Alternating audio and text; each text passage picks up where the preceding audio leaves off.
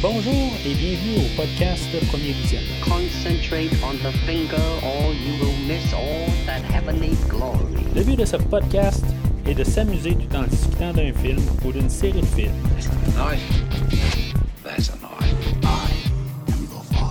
Il est important de prendre en note que si vous n'avez pas encore écouté le film discuté aujourd'hui, je vais le spoiler sequel for you. Bonne écoute. Bienvenue à San Francisco. Aujourd'hui, nous parlons de Godzilla, sorti en 2014 et réalisé par Gareth Edwards, avec euh, Aaron Taylor Johnson, Ken Watanabe, Elizabeth Olsen, Juliette Binoche, Sally Hawkins, David Strathairn et Brian Cranston. Je suis Mathieu et je suis l'alpha prédateur. Et bien sûr, si on est un prédateur, il faut avoir une proie ou un sauveur ou je sais pas trop quoi. Alors, euh, Christophe, il est là pour ça. Non, moi, je suis le chasseur. T'es le chasseur. Je suis le Non, chasseur. moi, je voulais être l'alpha prédateur. Ben ouais, c'est ça, t'es un prédateur, puis moi, je suis un alpha chasseur. Alors, on est deux alphas qu'on va passer son temps à chicaner, puis euh, à, à- à se grincer des dents chacun un envers l'autre. OK. Mais si je suis le prédateur, là, s'il te plaît, regarde-moi pas en me disant que j'ai pas une gueule de porte-bonheur. Je suis en train de mêler les affaires, là. Hein? Oui, pas à peu près. Euh, Christophe, euh, les, les gens savent euh, pas mal qu'on a, on a couvert pas mal tous les films, là, de, ben pas tous les films, là, parce qu'on on, on en parlerait toutes les semaines là, pour un- quasiment une année au complet. Mais on a couvert beaucoup de, des films là, Kaiju, là, qui sont dans Mhm. la, la- la série Kaiju, qui, couvrent un peu pas mal la série des films de Godzilla. On a choisi quelques films au travers pour comme regarder toutes les airs un peu de, Godzilla. La plupart, on a parlé, à part le film de 54 qu'on n'a pas parlé ensemble, que moi j'ai juste couvert tout seul. Puis ça, dans le fond, toute cette rétrospective-là des, films de Godzilla, euh, on fait ça avec des films de King Kong, que aussi on a parlé là, de pas mal tous les films de King Kong qui, euh, sont sortis au travers des années, là, à part euh, les. Ben, sais, on a fait des mentions. On a parlé des King Kong version originale et remake avec juste le titre King Kong. On n'a pas parlé du King Kong japonais ensemble. Sauf, sauf quand on a parlé de Godzilla versus King Kong ou King Kong versus Godzilla.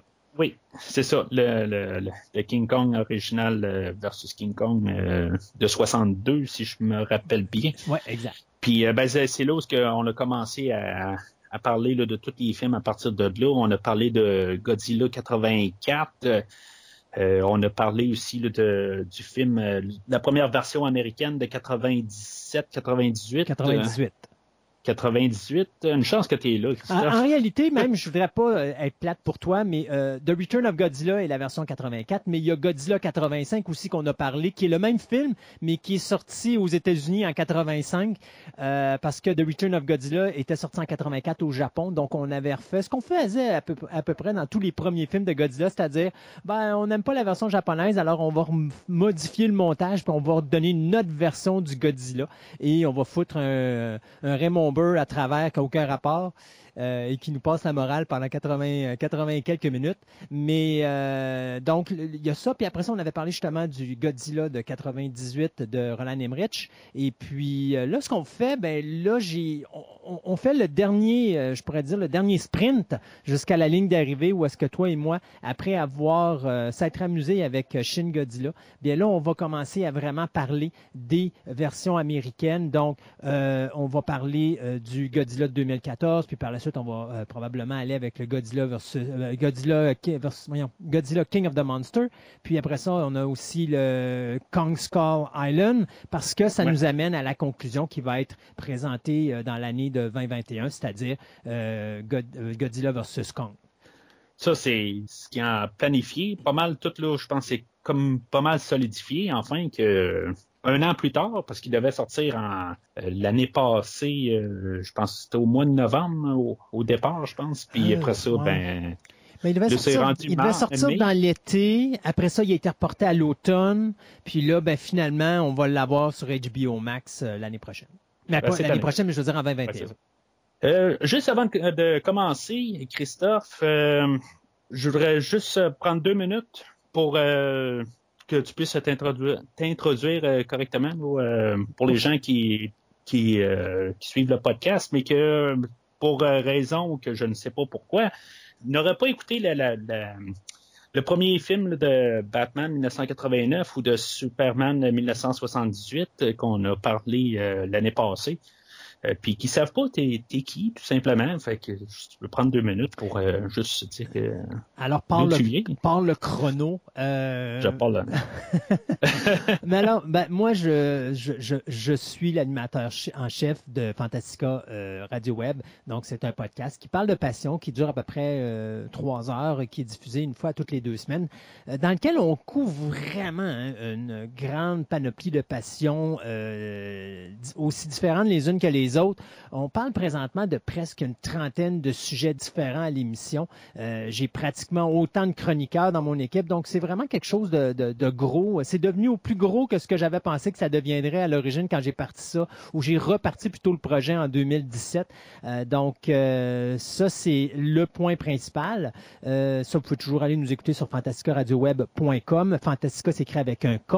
Donc ça, il y a ça. Et puis après ça, bien, je fais des participations à Choix Radio X avec Marceau Soir. Je fais des participations avec euh, euh, Choc FM où je euh, c'est moi qui dicte les nouvelles euh, du cinéma là-bas avec l'émission du retour de Raphaël Beaupré. Et puis concernant Raphaël Beaupré, ben, je fais aussi partie de son podcast qui est Sex Games and Rock and Roll. Je suis ici une fois de temps en temps avec mon ami Mathieu, avec qui on partage une chronique dans Fantastica Radio Web qui s'appelle Versus, dans lequel on se chicane en parlant des remakes face aux euh, films originaux. Euh, donc, il y a ça aussi qui est là. Et puis finalement, bien, j'ai euh, le podcast Programme Double, qui est un podcast dans lequel je parle de deux films ayant une même thématique. Je fais un petit peu la même affaire que je fais avec Marceau le soir, c'est-à-dire je vous raconte l'histoire de la production du film, puis les bons et les mauvais côtés et tout ça. Donc, c'est un petit podcast qui dure moins d'une heure. Donc, ça, c'est quelque chose qui est récent. C'est parti cette année, puis à date, ça a un assez bon succès. Donc, je suis vraiment content de tout ce qu'on a monté jusqu'à présent, toute l'équipe de, de, Fantastica et tout ça. Et puis, euh, je suis vraiment heureux d'être là à côté de Mathieu, surtout pour euh, premier visionnement, puis être capable de faire du play-by-play, quelque chose que j'ai jamais eu la chance de faire avant toi, euh, Mathieu, avant cette chance que tu m'as donnée ici à, premier visionnement, de faire du play-by-play. Donc, j'ai l'impression d'être le, je sais pas, mon Dieu, je sais pas comment il s'appelait, voyons, le gars qui faisait du play-by-play au hockey, euh, Cheevers. Oh. Moi, tu m'as perdu avec le Ouais. hockey. là. Euh, OK. Ben, c'est. euh, Moi, ça... Je suis vraiment dans le champ. là. Alors, ben, de toute façon, ça me, ça me fait plaisir de faire du play-by-play ici à l'émission avec toi et puis de pouvoir euh, compléter tes connaissances malgré tes nombreuses recherches que tu fais avant de partir ton programme. Pour euh, les gens, juste pour compléter euh, sur qu'est-ce que Christophe dit, euh, pour le podcast, vous pouvez toujours aller sur premiervisionnement.com. Vous pouvez voir la rétrospective de qu'on a parlé là, tantôt. Dans le fond, la rétrospective qu'on fait en ce moment. Vous pouvez voir tous les films euh, sur premiervisionnement.com. Juste trouver l'onglet qui est de King Kong versus Godzilla, puis euh, ou Godzilla versus King Kong, un des deux. Euh, puis euh, cliquez dessus, puis vous allez voir tous les euh, podcasts qu'on a fait euh, dans la rétrospective. euh, ou euh, puis en même temps, ben, tu vous allez pouvoir voir toutes les euh, les, les autres rétrospectives euh, que j'ai couvertes euh, euh, au travers là, des, des deux trois années là, que le podcast euh, existe, euh, dont les séries de DC, euh, tous les films euh, en live action. Il y a une bonne grosse partie là, des tous les films ont été faits à partir du film de 1951 de Superman. euh, euh, jusqu'à le, le tout récent, là, le prochain Batman qui va euh, sortir euh, éventuellement. Euh, puis euh, Christophe euh, s'est joint un peu au travers là, de la rétrospective, euh, comme j'ai mentionné tantôt, euh, le film de, de 1978 de Superman et de euh, Batman 1989. Euh, Puis juste pour compléter sur ce que tu disais pour euh, programme double, euh, j'ai remarqué que on a parlé de Batman euh, 1989 pendant environ trois heures.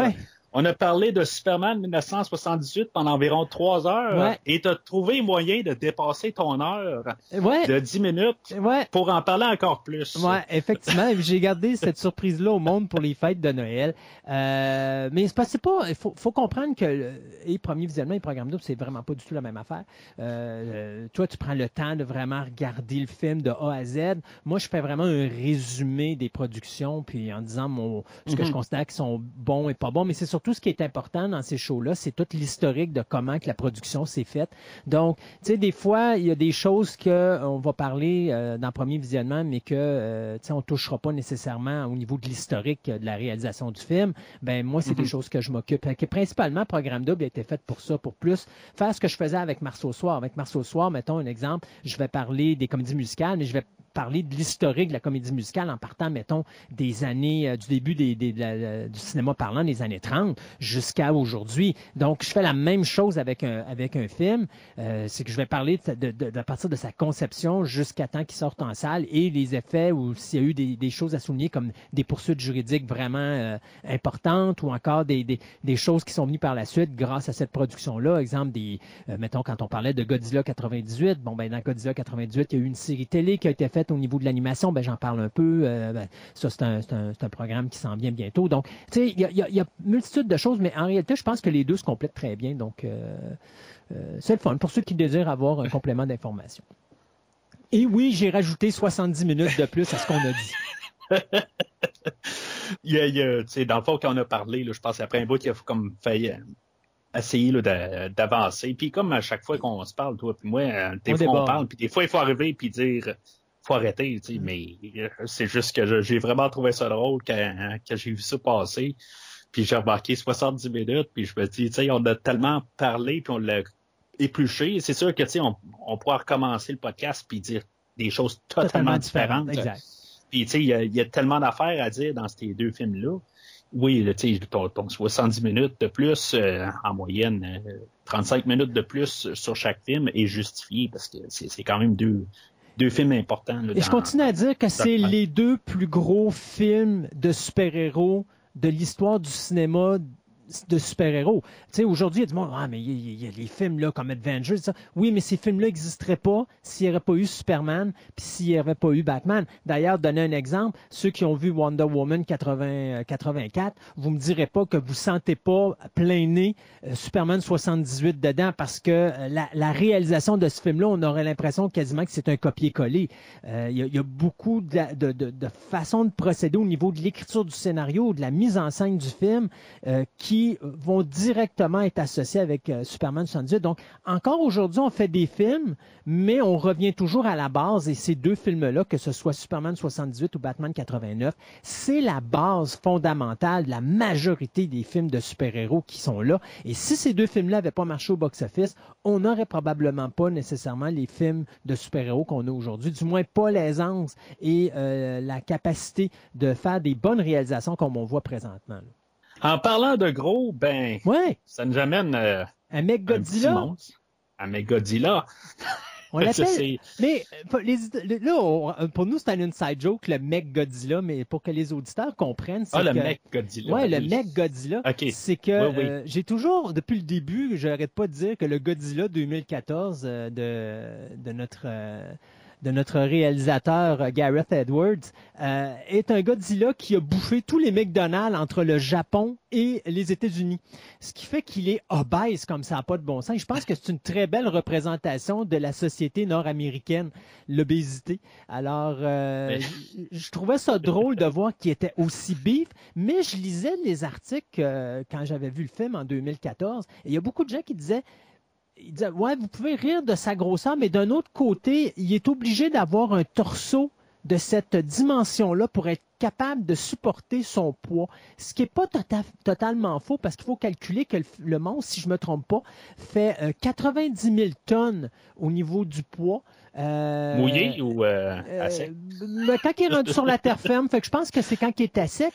Puis il faut se dire aussi qu'il mesure plus de 355 pieds de haut, ce qui va faire au moment où ce Godzilla-là va sortir en salle, le plus gros Godzilla à être apparu sur le grand écran. Bien sûr, ça a repris quelques temps aux Japonais pour le dépasser, mais euh, à l'époque où il est fait en 2014, c'est le plus gros Godzilla qui a jamais été présenté devant ou sur le grand écran. Donc, euh, Le plus grand ou le plus gros? le plus grand et le plus gros. C'est le plus ok, ouais, beef. c'est là. la, la- la créature la plus gigantesque qu'on a vue dans, dans tout l'univers du Godzilla, c'est dans ce film-là, en 2014, qu'on va le voir. Mais bien sûr, plus tard, écoute, les Japonais, à un moment donné, se sont écœurés. Ils ont dit on va arrêter de jouer au casse de bain parce que si vous vous rappelez, Godzilla 98, ils l'avaient fait plus gros que le Godzilla japonais.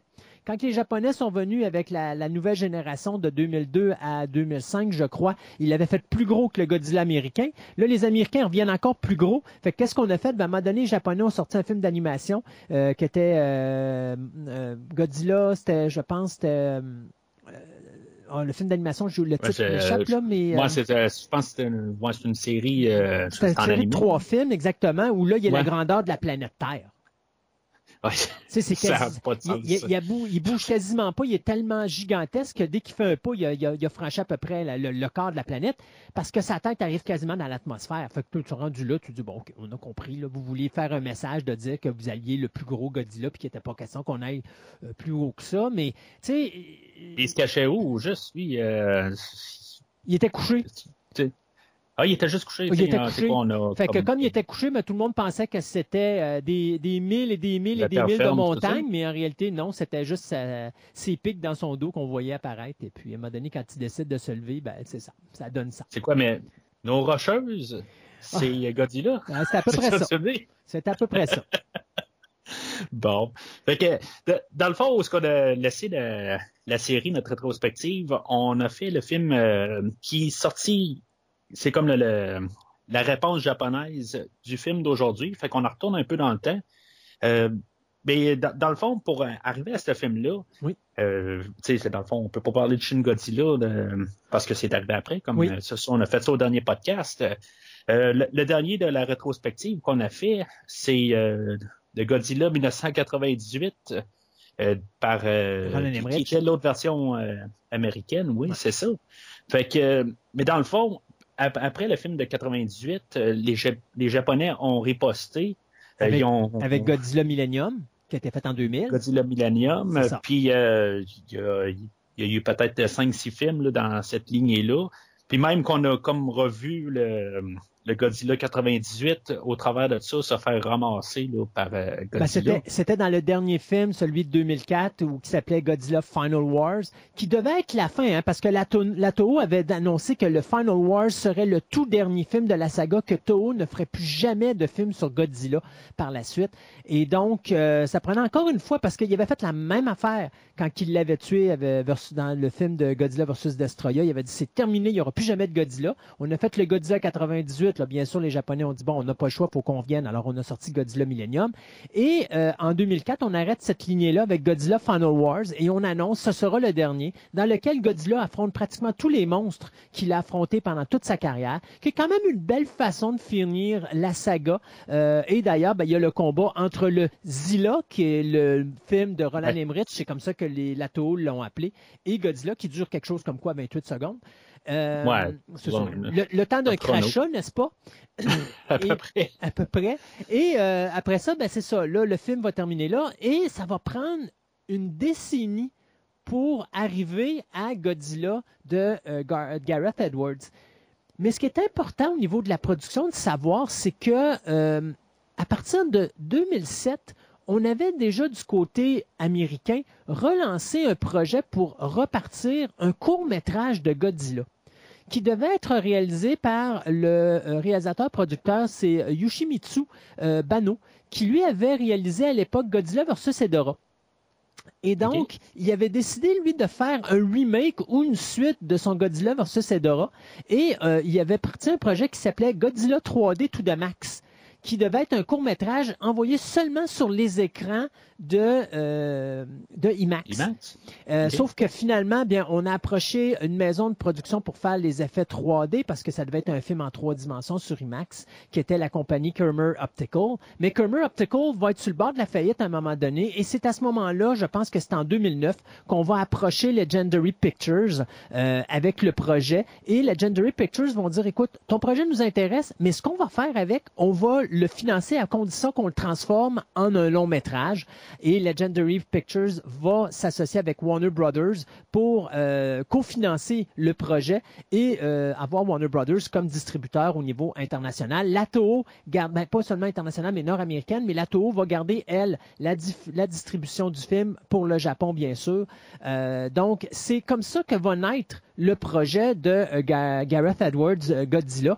Et Gareth Edwards, contrairement à ce que beaucoup de monde prétendent, parce qu'il y a beaucoup de gens qui disent que la première personne qui a été approchée pour faire Godzilla 2014, c'était Guillermo del Toro, ce n'est pas vrai. Guillermo del Toro n'a jamais été approché pour faire euh, Godzilla qu'à 2014. C'est véritablement Gareth Edwards qui euh, avait réalisé un film, je crois c'était en 2010, qui s'intitulait Monsters, qui a été tout de suite approché pour faire la réalisation de Godzilla parce qu'un, un, on savait que c'était un fan de films de monstres, et deux, on savait que c'était un fan de Godzilla, et on savait qu'il serait capable de faire quelque chose que Roland Emmerich et Dean Devlin n'avaient pas fait à l'époque, c'est-à-dire de donner une très belle interprétation respectueuse de la créature japonaise, ce que les fans désiraient beaucoup. Et c'est à ce moment-là que Gareth Edwards est rentré dans le projet, je dirais, je crois, c'est en janvier 2011. Et à partir de là, le reste, c'est de l'histoire. Ça va débouler à une vitesse effarante jusqu'à temps qu'on décide de sortir le film vers, je te dirais, fin des années 2010, début des années 2011. Mais là, à un moment donné, il y a une catastrophe nucléaire à Fukushima qui va ralentir tout ça. Et là, c'est à ce moment-là que euh, Gareth Edwards va changer complètement l'idée de son film et il va s'en aller dans la direction de, euh, écoutez, on, a ouvert une boîte de Pandore avec la puissance nucléaire, on peut plus la refermer, et donc il faut vivre avec les conséquences de ça. Et on va retourner aux origines de Godzilla de 1954 et retravailler un scénario euh, qui va nous donner ce qu'on voit, bien sûr, avec la version du film de 2014. Ce que je trouve drôle là-dedans, c'est euh, quelque chose qui m'avait frappé quand j'ai regardé comme la filmographie là, de Gareth Edwards. Mhm. Euh, tu- parles là, du film là, de 2010, Dans euh, Monsters. Monsters. Euh, Puis son film suivant, c'est vraiment Godzilla, qui est quatre ans plus tard. Oui. Il va avoir euh, fait Rogue One comme, euh, comme film par la suite. Là, Oui. Qui est, suite à un, qui est un des meilleurs Star Wars de la nouvelle génération, tant qu'à moi. Puis c'est euh, sa filmographie arrête là. Je, je- je suis quand même assez surpris, pareil, parce que justement, comme tu dis, c'est un des meilleurs Star Wars euh, qui a été reçu là, dans la dernière génération. On pourrait en débattre un peu, mais je quand même, je te suis là euh, en un des meilleurs. Ben, tu sais, dans le fond, on a le choix de cinq, fait que le, le- le choix est pas énorme, là, mais euh, c'est un premier puis un dernier. Il sera pas nécessairement le premier pour moi, mais en tout cas, il est quand même. euh, il est quand même correct. là. Mais euh, mais c'est ça, sa filmographie est quand même euh, assez limitée. Pourtant, euh, je veux dire, il, a, il fait des films à succès. hein, puis, je veux dire, si, oui, il y a encore des choses en, en projet, mais il n'y a rien là qui euh, Mais Gareth, c'est c'est pas le gars qui compte. non, et Gareth Edwards, ce qui est le fun avec, c'est que c'est un metteur en scène qui est extrêmement intelligent. Très jeune, euh, quoi, c'est un gars qui a à peine 45 ans, donc il a quand même Ouais. encore beaucoup d'années devant lui. Mais c'est un gars qui va commencer à travailler sur un projet et il va prendre le temps de développer son projet. Euh, D'ailleurs, ce que je trouve triste, c'est que à l'origine, Godzilla King of the Monsters, qui suit le Godzilla de 2014, c'est lui qui devait le, réaliser. Mais lorsqu'on lui a offert Star Wars Rogue One, euh, il a comme dit, ben écoute, je peux pas passer à côté de cette chance incroyable de réaliser Rogue One. Sauf que Rogue One, ben, il y a eu des problèmes de, surtout à la fin de la production, il y a eu une querelle entre lui et Disney parce que euh, Rogue One, si vous, vous remarquez le film, il est extrêmement sérieux, très sombre. Et du côté de euh, Disney, ben, on voulait avoir un film un, peu- plus léger, beaucoup moins film de guerre. Euh, mais ce qui fait l'intérêt de Star Wars euh, Rogue One, c'est ça justement, c'est l'aspect de la guerre qui est présente et le fait que le film est extrêmement sérieux. Et ça, ça l'a peut-être à un moment donné euh, échaudé un petit peu Edwards à un point tel qu'il a comme pris des reculs puis dire bon ben c'est quoi. J'ai fait ce que j'avais à faire, maintenant je vais aller sur mon prochain projet. Et c'est un gars qui prend à peu près 2-3 ans par projet en moyenne. Donc, je me dis que euh, avec la pandémie, ces projets ils ont peut-être reculé un petit peu, mais je m'attends à ce que d'ici les deux ou trois prochaines années, on va voir apparaître un projet de Gareth Edwards. Et je m'attends encore, encore une fois que ça va être un film vraiment excellent. Là. Parce que tu vois que c'est un gars qui prend le temps de bien développer son sujet, qui prend le temps de bien développer son visuel. Et c'est un, c'est un gars qui n'a pas peur de prendre le temps qu'il a à prendre pour faire de la bonne ben, pré-production, pardon, et à ce moment-là, de préparer ses séquences de tournage, ses effets spéciaux. Les gens qui travaillent avec lui sont extrêmement importants et surtout d'être capable de passer les messages qu'il a passés au niveau non seulement visuel, mais au niveau de son histoire et au niveau de son scénario. Donc, euh, Gareth Edwards, c'est un réalisateur pour lequel j'ai beaucoup, beaucoup de respect. C'est un gars que, tu sais, s'il va, il va me dire, euh, il travaille sur un projet, c'est pas grave s'il prend quatre ans, je vais être prêt à attendre son quatre ans parce que je sais qu'en bout de ça va donner un projet qui va être quand même assez intéressant.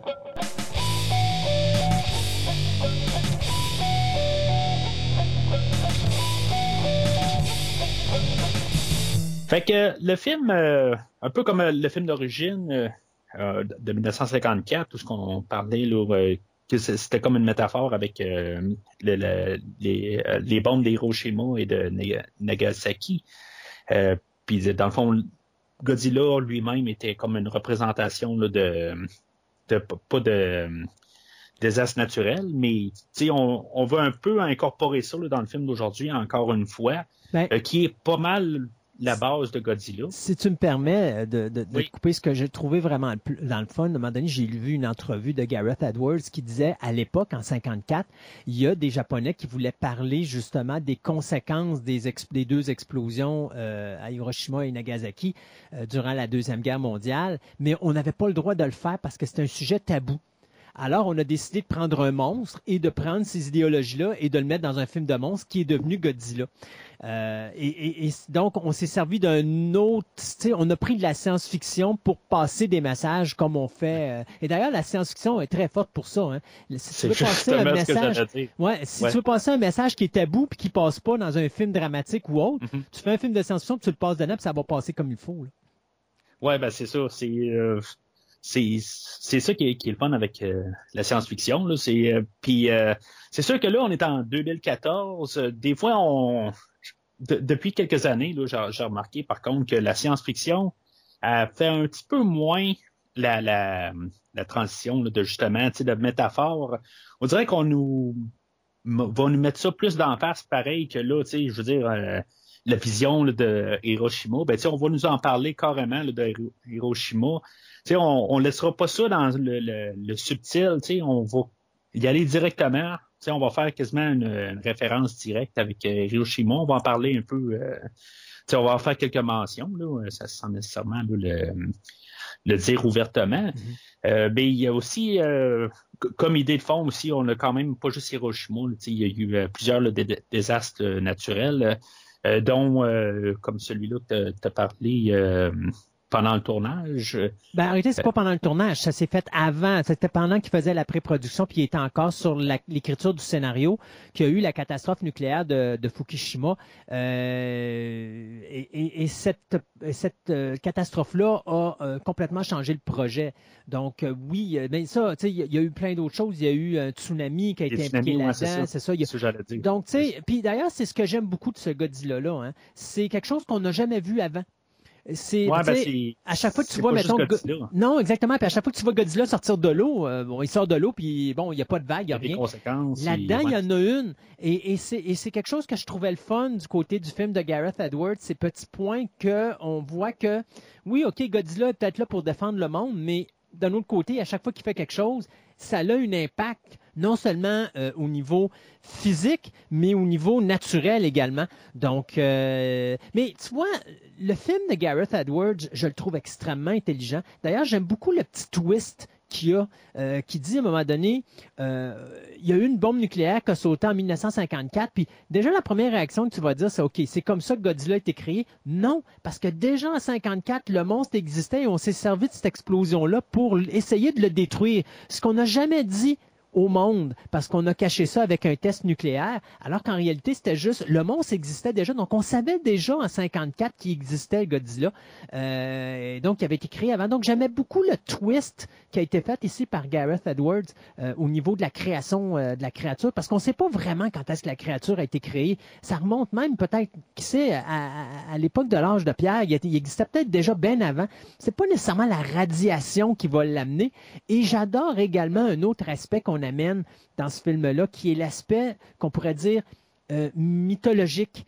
Euh, D'ailleurs, il y a une très belle séquence dans le film à un moment donné que, que je trouve vraiment remarquable, où tu as le héros du film qui se retrouve face à face avec la tête de Godzilla et soudainement, tu as un nuage de poussière qui vient euh, complètement euh, enterrer la tête de Godzilla et il disparaît dans le nuage de poussière, comme si en réalité Godzilla, c'est pas véritablement un monstre, mais plutôt un esprit qui est envoyé par la Terre euh, ou d'une façon naturelle pour protéger justement la, la, la planète contre des créatures qui, elles, vont causer sa destruction. Donc, c'est pour ça tantôt que je disais j'aime beaucoup Gareth Edwards parce que c'est un gars qui est intelligent.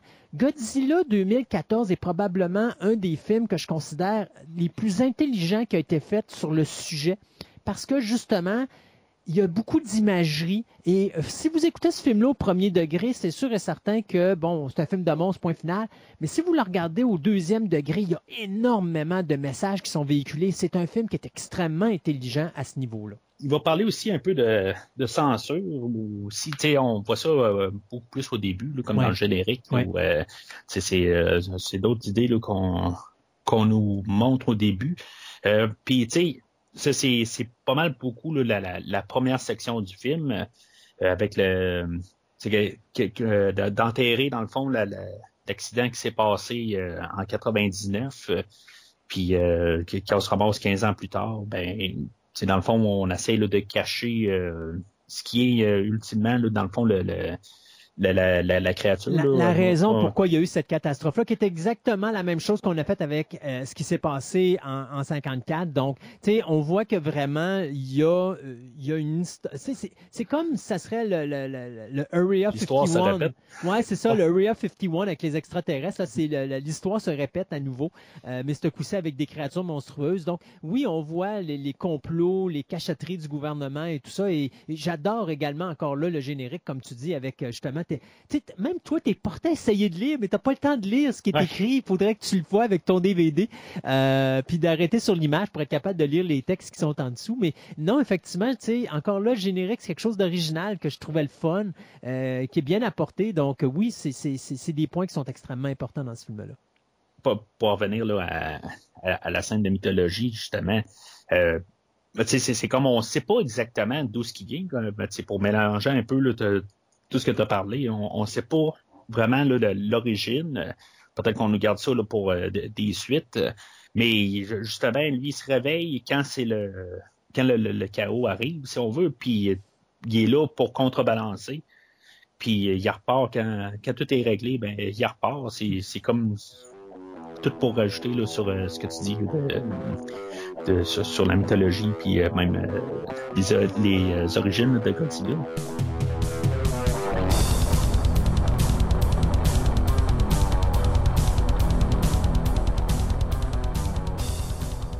Le film ouvre euh, sur ce qu'on a parlé là, il y a quelques minutes, le, générique euh, censuré. Puis euh, on a la, on va parler tout de suite de la trame sonore par Alexandre Desplat. moi, honnêtement, c'est, c'est du même niveau que ce que David Arnold a fait en 1998. Là, je, je trouve que c'est correct, c'est serviable. Euh, je déteste pas ces thèmes, mais en même temps, je trouve que tu sais, il y a rien qui ressort vraiment beaucoup. Je, veux dire, le, thème principal, je, veux dire, il est correct. je, veux dire, je, le déteste pas. je, je vais le réécouter un peu. Euh, mais tu sais, je trouve qu'il manque peut-être un petit peu là, de quelque chose un petit peu. Ben, c'est un peu dans le même moule de, les drames qu'on a. Je te dirais, ce qui manque, c'est Godzilla. Euh, si tu regardes, puis là, sais, on fait un saut dans le futur. Euh, si tu regardes la trame sonore de Bear euh, McCreary pour le film Mhm. Godzilla King of the Monsters, qui est la suite, tu sens un amour pour Godzilla au niveau musical. Euh, et, et tu entends, ben ça c'était, ça on en reparlera dans le prochain film, mais Mhm. tu entends par moments dans la musique des petits cues, des trames sonores originales en hommage avec les musiques de films des films japonais. Dans Ok, Godzilla, tu l'as pas ça. Euh, Non, tu- ben c'est ça. tu vois Le- que le là-dessus, au niveau musical, je suis pas sûr que Alexandre euh, Desplat, c'est un, c'était un, un, un fan des films de Godzilla. Donc, euh, j'aime son travail. Il y a une belle trame sonore de film. Il y a de la belle musique. Il y a des beaux moments musicaux, là, notamment quand les, les militaires sautent dans les airs, puis que tu les vois sauter en direction de San Francisco, qui est complètement recouvert de, de- d'un nuage de destruction. Puis, euh, je pense que ça, ce clip musical-là, vient d'un autre film. vient de si je me 2000 trompe l'Odyssée. pas. Oui, oui, ça vient de 2000 Oui, c'est ça, c'est ça, de exactement. exactement. Mais n'empêche que, tu sais, il, s'est- c'est bien quand même pensé d'avoir utilisé cette séquence-là Mhm. pour le mettre là. Donc, il- il y a quand même une belle, je te dirais, une belle idéologie musicale en arrière-plan, mais ça sent pas Godzilla. Ce qui peut être une bonne chose si on veut se, se séparer du Godzilla japonais puis vraiment faire une version nord-américaine. Mais d'un autre côté, on voit que euh, Gareth Edwards fait tout pour rendre hommage aux monstres de, de japonais. Donc, d'un autre côté, je, suis un petit peu ambidex là-dessus. Ouais, ça, ça, ça contredit un petit peu. ça se le- contredit effectivement. C'est ça. Puis, puis, je pense que c'est ça en bout de ligne, c'est que pas, pas qu'on aurait tout le temps, au pire, euh, avoir eu peut-être juste un, un petit cue à quelque part de- d'avoir entendu le, le thème de 54. euh, Tu sais, je- juste, je sais pas, peut-être juste avoir eu un, un- comme une sensation à quelque part de, de, de- du, du film de- original, quelque chose de même. Tu sais, je, Mais- je- je suis d'accord avec toi. C'est peut-être ça qui c'est aurait, Et tu vois qui que juste comme rajouté quelque Gareth chose. Edwards le fait au niveau, euh, le fait au niveau auditif, mais il l'a fait avec le cri de Godzilla, où est-ce qu'il s'est servi du cri original, puis qu'il l'a quelque peu retravaillé. Mais la musique, elle, elle fait pas partie de ça. Fait qu'on on voit qu'il y a eu un travail. Tu sais, moi, je pense que Gareth Edwards a pas, euh, a pas été trop impliqué dans la, dans, dans la conception musicale. Je pense qu'il a laissé aller son concepteur. Puis il faut se rappeler que c'est seulement le deuxième film en carrière de Gareth Edwards. Là. Euh, Mhm. C'est son premier gros budget. Avant, euh, Monsters, il a été fait pour moins de, de moins de 20 millions. Là, donc, il n'y avait pas un gros budget pour Monsters. Là, d'arriver avec Godzilla avec un budget de 160 millions, c'est- pour lui, c'est comme. il- Je pense que même Ouais, ben, encore ils peuvent quand pas donner les, euh, ils peuvent pas lui donner le contrôle complet là. tu sais, même. Mais tu vois, quand- tu vois quand même, c'est ça, mais tu vois quand même qu'il a quand même été capable de faire ce qu'il avait à faire pour faire la job. Oui. Euh, on l'a laissé aller, mais euh, tu vois, mais ça, c'est un reproche que peut-être que je vais faire à cette saga de Godzilla jusqu'à présent. hein. Euh, on a été chanceux avec Godzilla, ça a bien viré. On a fait la même affaire avec Godzilla King of the Monsters, ça a été un petit peu moins bien. Je pense qu'on prend beaucoup de risques du côté de Warner Brothers à donner des gros budgets comme ça à des jeunes réalisateurs. Je peux comprendre l'idée en arrière, mais d'un autre côté, il aurait peut-être fallu avoir quelqu'un euh, de solide pour aider ces gens-là à bien gérer leur budget. Parce que que ce soit le Godzilla de 2014 ou que ce soit le Godzilla King of the Monsters de 2019, dans les deux cas, on a des budgets qui tournent autour du 200 millions de dollars. Puis excuse-moi, là, mais quand je regarde le visuel, je suis là, puis je suis assis devant mon écran, puis je dis, euh, il est où le 200 millions de dollars? et et dis-moi si je me trompe, là, mais c'est vraiment cette le film impression-là. tu? Hein? Dans le film d'aujourd'hui? Euh, Oui, et dans le deuxième, Ouais, et dans le c'est ça. 2014 et dans le film de 2019, euh, dans les deux cas, Ouais. il est où le 200 millions de dollars? On- n'a pas de combat. euh, ou dans il, y en a plus, il y en a plus dans le Godzilla de 2014 qu'il y en a dans le Godzilla de 2019, là. mais il n'y a pas beaucoup de combats. Puis quand on a des combats, on est- c'est tellement sombre que tu vois pas beaucoup d'affaires. Donc, tu sais, d'un autre Mm-hmm. côté, c'est c'est le reproche, c'est on leur a donné beaucoup d'argent. Oui, visuellement, les monstres sont époustouflants, mais le visuel ne va pas avec le montant d'argent qu'on a devant Ouais, nous ben c'est ça. Ben il y a eu beaucoup de les, les catastrophes, quoi. Tu sais, tous les, les, les montages de catastrophes, puis il y a beaucoup de CGI quand même euh, dans le, le, le- qui Ouais, est utilisé sur chaque plan. euh, ouais, c'est pas ça. juste les. euh, ouais, c'est ça. Puis tu sais, euh, oui, mais ce qui est ce qui est pour Godzilla, puis le- les, les autres créatures, là, les, les motos. les motos. C'est, en tout cas, pour Godzilla. Excuse-moi, je- les moutons. Moi, je les appelle Les motos, là, mais c'est les moutons. Ben, dans, leur visuel, euh, tu sais, je veux dire, oui, ils prennent beaucoup de. de- ils en prennent pas beaucoup là, de- de- d'espace. Ouais, Je pense qu'on va voir plus les motos ou les mutos Ouais.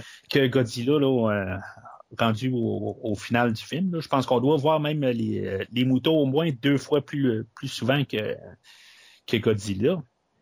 Mais euh, oui, en bout de ligne, je sais pas où est-ce que le budget est allé parce que à chaque fois qu'on arrive pour avoir une, euh, un combat de monstres ou qu'on voit les, les Godzilla apparaître, ben la, la séquence est coupée Ouais. pour euh, on trouve euh, tu sais c'est mais il y a c'est sûr que à quelque part euh, on sait pas où est allé l'argent mais à part un plan dans tout le film puis je, je vais le dire tantôt euh, je me plaindrai jamais de l'aspect visuel Oh non. quand même du film Non, et, parce que et- il et paraît très Oui, bien et c'est ce que je te disais tantôt. Euh, Gareth Edwards est un gars qui prend le temps de travailler sa pré-prod pour vraiment s'assurer que quand il est en production, qu'il n'y ait pas de problème, puis qu'il va chercher le maximum que ce qu'il est capable d'aller chercher.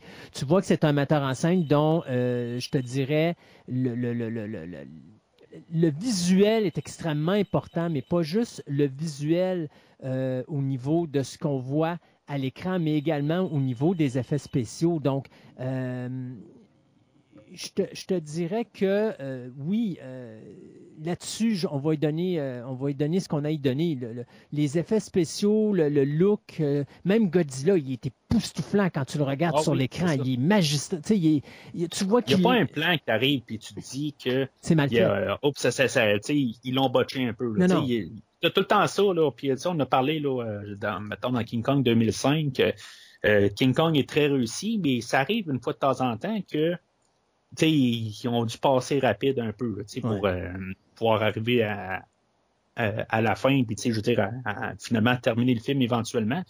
Euh, mais il n'y a pas de scène là, dans, dans, le, le- le- dans le film d'aujourd'hui. Il n'y a, pas un, une prise de vue à quelque part que tu dis, euh, ils, ils ont vraiment là, euh, euh, Ils ont manqué le qu'ils ont bateau. pas aussi, là.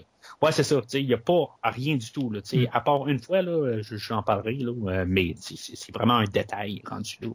Fait que on est aux Philippines en 1999, euh, puis là, on a l'intro de Shirozawa, euh, Serizawa et euh, de le- son assistante, le Graham. Puis euh, ça, on va trouver euh, des ossements. C'est un- on va apprendre que c'est un, un- un ancien Godzilla, dans le fond. Euh, qui puis puis on va trouver aussi un euh, un œuf ou que qui aurait probablement un, muto dedans puis que à partir de là ben il y a comme un chemin vers l'océan puis euh, c'est tout Euh, je je sais pas si c'est Godzilla qui était là qui a fait le chemin vers euh, vers euh, vers l'océan Moi, je pense que c'est le premier. Parce que tu as deux moutons. Euh, Ouais, c'est ça. Et les Le deux moutons, c'est ça. Les deux moutons, eux autres, se sont pas, euh, sont pas nés. Ben, tu sais, ils sont nés à la même place, mais ils n'étaient pas un à côté de l'autre. Alors, si tu considères que l'œuf dormant était le premier, le, le mouton féminin, donc le mouton masculin est celui qui est sorti puis qui s'est en allé. Il avait assez de la femme puis il s'est dit ah, moi, moi, je prends mes bagages je m'en vais Ben, en réalité, il est venu au monde avant l'autre. Alors, lui, comme il était tout seul, il est tout simplement allé chercher de la nourriture. Donc, il est sorti, mais il n'est pas revenu au nid. OK. Mais ça, c'est comme ça, là, c'est juste pour qu'on sache. C'est comme une scène juste d'introduction, grosso modo, qu'on sache c'est qui Serizawa. Euh, puis euh, c'est à peu près ça. Non, là, Serizawa, c'est euh, c'était le personnage qui était dans le dans le premier film là, qui avait fait le l'Ocean, euh, voyons, l'Oxygen Destroyer. Ben, il y a- Euh, Le personnage, oui, le personnage a été fait en hommage à, à ce personnage-là, oui. Puis son prénom, c'est euh, Ishiro, comme euh, Ishiro euh, Honda, qui était le réalisateur du premier film. Moi, c'est comme ça que j'ai déduit. Hein, Exact. c'est- juste envoyé un nom. Là, Oui.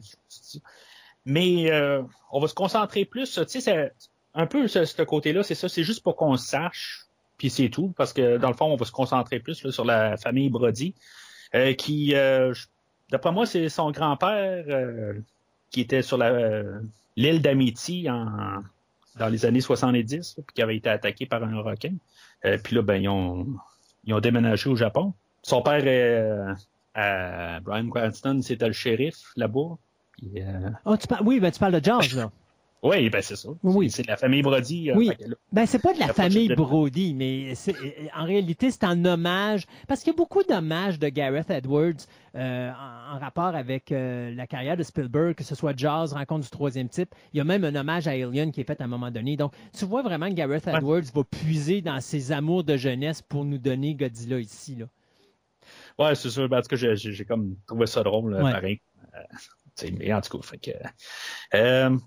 Dans le fond, on a toute la, la- la- la présentation de la famille Brody. On a le, le père euh, Joe, euh, sa femme Sandra et euh, le, le- le jeune Ford, que lui va devenir notre, notre principal pendant tout le film. Euh, moi, il y, a, il y a juste un plan que dans la, la chambre de Ford, euh, c'est comme il y a un poster, Ouais, le poster. ouais. on voit Muto. C'est- C'est c'est-tu moi ou euh, je veux dire, c'est comme il existe en poster? Mais le poster, le poster que tu as là, c'est comme un hommage au, euh, au poster de Godzilla, indirectement des années 50. Ouais, Euh, mais pourquoi avoir mis Muto? C'est ça que je, je, je comprends pas. Je peux pas te répondre là-dessus. Ça, euh, je peux pas, je peux pas vraiment te répondre. Fait que ce qu'on va comprendre aussi, c'est que euh, Joe et sa femme Sandra travaillent à une usine. Euh, J'ai pas tout à fait compris c'était quoi euh, de l'usine. Ben, c'est une usine, c'est une usine nucléaire. C'est une usine nucléaire, c'est C'est ça. une Puis- usine nucléaire. Et euh, la destruction de l'usine est causée par le premier muto, celui qu'on a vu sortir, ben, tu sais, qu'on a vu la trancher partir Ouais, ouais. dans l'océan. Là. Mais dans le fond, il est, il est- il est comme dans le fin fond de, de l'usine. Si si je peux comprendre quelque part, ben, tu sais, je veux dire, on peut pas le voir à l'œil nu pour, euh, pour l'instant. On entend juste les, euh, les activités sismiques là, qui, euh, qui- font que ça brasse. Mhm. Mais tu sais, on, on- dans le fond, c'est par la suite qu'ils vont le découvrir. euh, les, les, les chasseurs, une fois que. C'est, c'est ça qui va être un. En tout cas, je, je veux pas sauter tout de suite à une fois qu'est-ce qui se passe là, entre les 15 ans. de- dans, dans tout ça, tu sais, dans le fond, ce qu'il faut comprendre, qu'il y a ça qui arrive, puis que euh, on va avoir euh, le- le- le- la mort de, de Sandra là-dedans. Euh, ouais, c'est ça. Puis tu sais, on, on a, euh, on bon, c'est quand même toute une, une, une scène, quand, scène quand même euh, un peu émouvante. On voit que que Joe, il était, ben, tu sais, naturellement, il tient à sa femme, tout ça, puis il va nous, il va nous Tom Cruiser ça en train de courir de l'autre bord de l'usine. J'aime bien ton expression, Tom Cruise. Non, ben c'est quasiment ce que je pensais à courir de même. Je veux dire, c'est, Tom Cruise carrément, là. Puis c'est ça, il, est au, il est au bout du corridor, puis euh, il, il attend puis tout ça. Je veux dire, c'est, un choix déchirant, dans le fond. Puis c'est ça, dans le fond, fait qu'après ça, c'est quoi qui se passe avec la ville? Puis toute l'usine, c'est c'est Ok. ça que je, je trouve qu'on dirait qu'il manque quelque chose. Ben, en réalité, la passe, c'est que euh, si tu as vu un petit peu la catastrophe de Tchernobyl, euh, puis il y a plein de documentaires qui ont été faits, c'est qu'ils mettent, Mhm. ils isolent la ville au complet parce que les, les, les effets secondaires de la radiation se propagent en direction des villes. Donc, euh, c'est un petit peu la même affaire qui se passe ici. Donc, avec l'écrasement et la destruction complète de l'usine nucléaire, bien, on va tout simplement comme évacuer tout ce qui est à proximité. c'est juste l'évacuation. C'est l'évacuation sur un certain nombre de kilomètres pour justement éviter que la population euh, ne soit atteinte des effets secondaires de la libération des produits nucléaires de l'usine qui vient d'être détruite complètement par le, euh, le mouton qui a été, euh, qui a été réveillé. Donc, mais tu sais, les, les, les réacteurs nucléaires là-dedans, ils vont finalement rien faire. Je veux dire, en bout de ligne, il n'y aura pas de radiation. Il n'y a pas de radiation parce que, en réalité, le gouvernement se sert, ou on pourrait dire le gouvernement, l'organisation monarque se sert de cet accident-là, sachant très bien que c'est le mouton qui a causé l'incident, se sert de cet incident-là pour justement camoufler et enquêter sur l'œuf. Parce que là, on va installer l'œuf à cet endroit-là pour justement. euh, Non, c'est pas vrai. On enquête quand même pour savoir un petit peu euh, ce qui se passe, mais euh, on va camoufler ça, puis on va se servir de cet incident-là pour justement pas dire aux gens qu'il existe des créatures monstrueuses. Donc, euh, c'est une manière de comme camoufler le- ce qui s'est passé en euh, faisant une genre de mise en quarantaine des individus qui vont à, l'endroit. Donc, les gens, quand ils vont là, bien, eux autres pensent qu'il y a vraiment beaucoup de radiation. Sauf que quand euh, euh, le, père Brody va retourner là euh, 15 ans plus tard, ben, c'est là qu'il va se rendre compte qu'en réalité, il n'y a aucune émanation au niveau radiation, que l'air est totalement parfait. Puis là, il demande des explications. Et c'est là qu'on va commencer à voir arriver les créatures des moutons, parce que là, les créatures vont continuer à ce moment-là se réveiller. Mais moi, je te dirais, par exemple, tu sais, tantôt, tu disais que c'était une scène qui était assez émouvante. Moi, c'est peut-être le gros reproche que je donne à Godzilla de 2014. C'est, moi, je me suis pas attaché nullement à aucun des personnages du film. Non, ben, sais, on n'a pas assez de temps. Non, n'a on n'a assez de temps, pas mais c'est ça qu'on veut.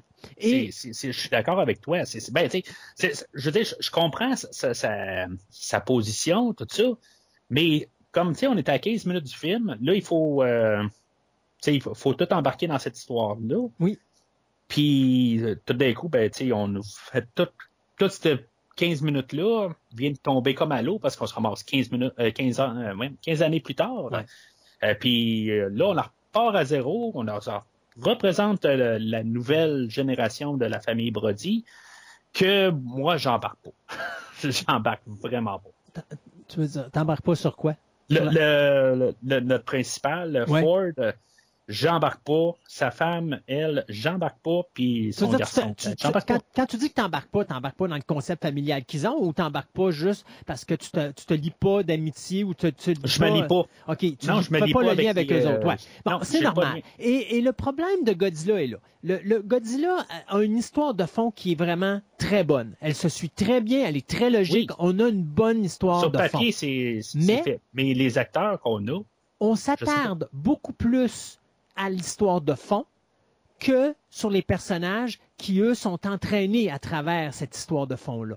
Euh, D'ailleurs, à un moment donné, on se retrouve plus à avoir le militaire euh, de l'armée, euh, ou de la Navy plutôt, euh, qui est interprété, si je ne me trompe pas, par David Strathairn. Mhm. Euh, on, le voit plus, lui, à l'écran, qu'on va voir l'acteur Aaron Taylor Johnson, qui lui interprète le personnage de Ford, ou même encore de voir Elizabeth Olsen, qui interprète le personnage de Elle Brody. Tu sais, on, on voit plus les personnages secondaires, parce qu'eux autres sont importants à la continuité de l'histoire de fond, qui est Mhm. excellente, que les personnages principaux, que- que- qu'il faut que tu fasses un lien, mais euh, s'ils meurent ou ils meurent pas, c'est pas grave, ça n'a pas d'importance. Puis s'il y en a à travers eux autres qui meurent, ils meurent tellement d'une façon éloignée que tu peux pas t'attacher. Euh, tu sais, il y a une séquence à un moment donné Ben, où il y a un personnage qui va mourir, puis quand il meurt, tu es là, puis tu le regardes, puis tu dis, bof, ok, il est parti. Who cares? Ouais. Ben, c'est ça. c'est- je, je sais pas, tu sais, c'est parce qu'on nous a comme mis un peu l'emphase sur euh, euh, Brian Cranston au début. Mm. Puis, c'est, euh, lui, son histoire continue 15 ans plus tard. Fait que là, quelque part, tu te dis, bon, ben, on va continuer son, euh, son histoire plus tard avec euh, le garçon et fils. Ils vont continuer quelque part. Puis, bon, peut-être qu'il y en a un qui va mourir entre les deux, mais, tu sais, quand tu es à cette étape-là, tu te dis que le, Cranston va continuer pour le restant du film ou une bonne partie, quelque chose de même. Mais là, c'est ça, il retourne à la, ville un peu plus tard, puis finalement, ben, lui, c'est ça, il s'était fait arrêter euh, par... euh, Après avoir découvert qu'il y avait avait- pas d'oxygène, que l'oxygène n'était pas toxique, ils se font arrêter par l'armée euh, euh, japonaise.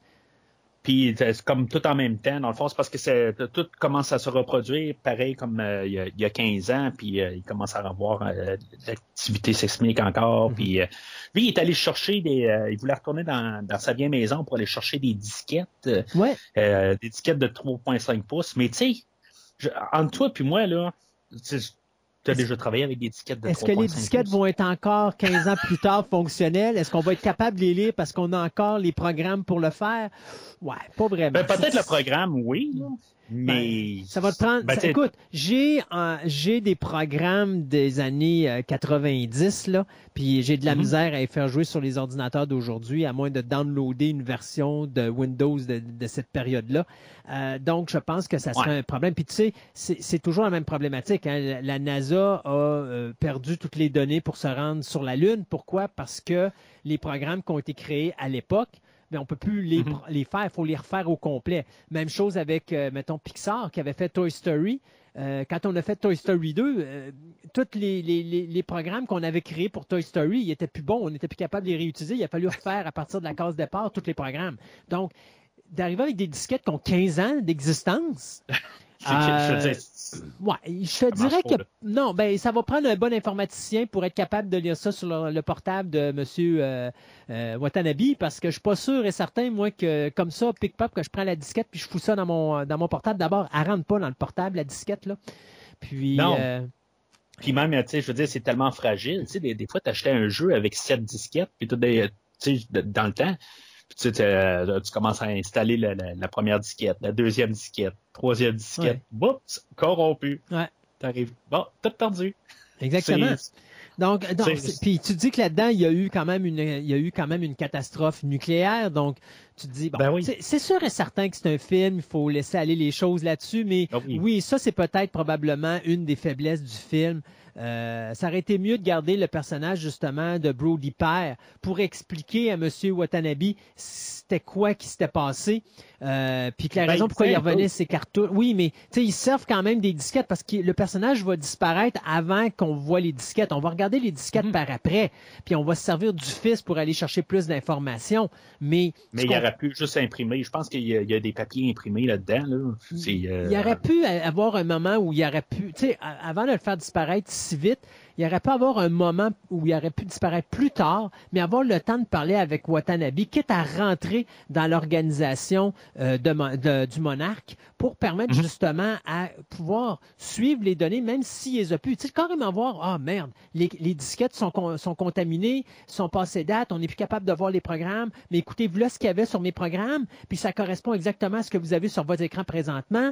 Euh, puis en parlant, ils se rendent compte, oui, OK, effectivement, euh, c'est exactement les mêmes affaires. Toi, ça allait où? Puis il est capable de, avec un dessin ou quelque chose, de remarquer ou de réécrire où est-ce qu'il était rendu, puis qu'est-ce qui s'était passé. Ou... Bon, mais tu sais, il aurait pu avoir une autre façon de l'amener, mais encore là, euh, on, on- on semble à, à vouloir faire en sorte que l'histoire euh, aille à un certain rythme pour pas qu'on perde trop de temps puis qu'on perde l'auditoire. Fait qu'on veut garder une certaine énergie, euh, une certaine dynamique dans le film et je pense qu'on a fait des sacrifices.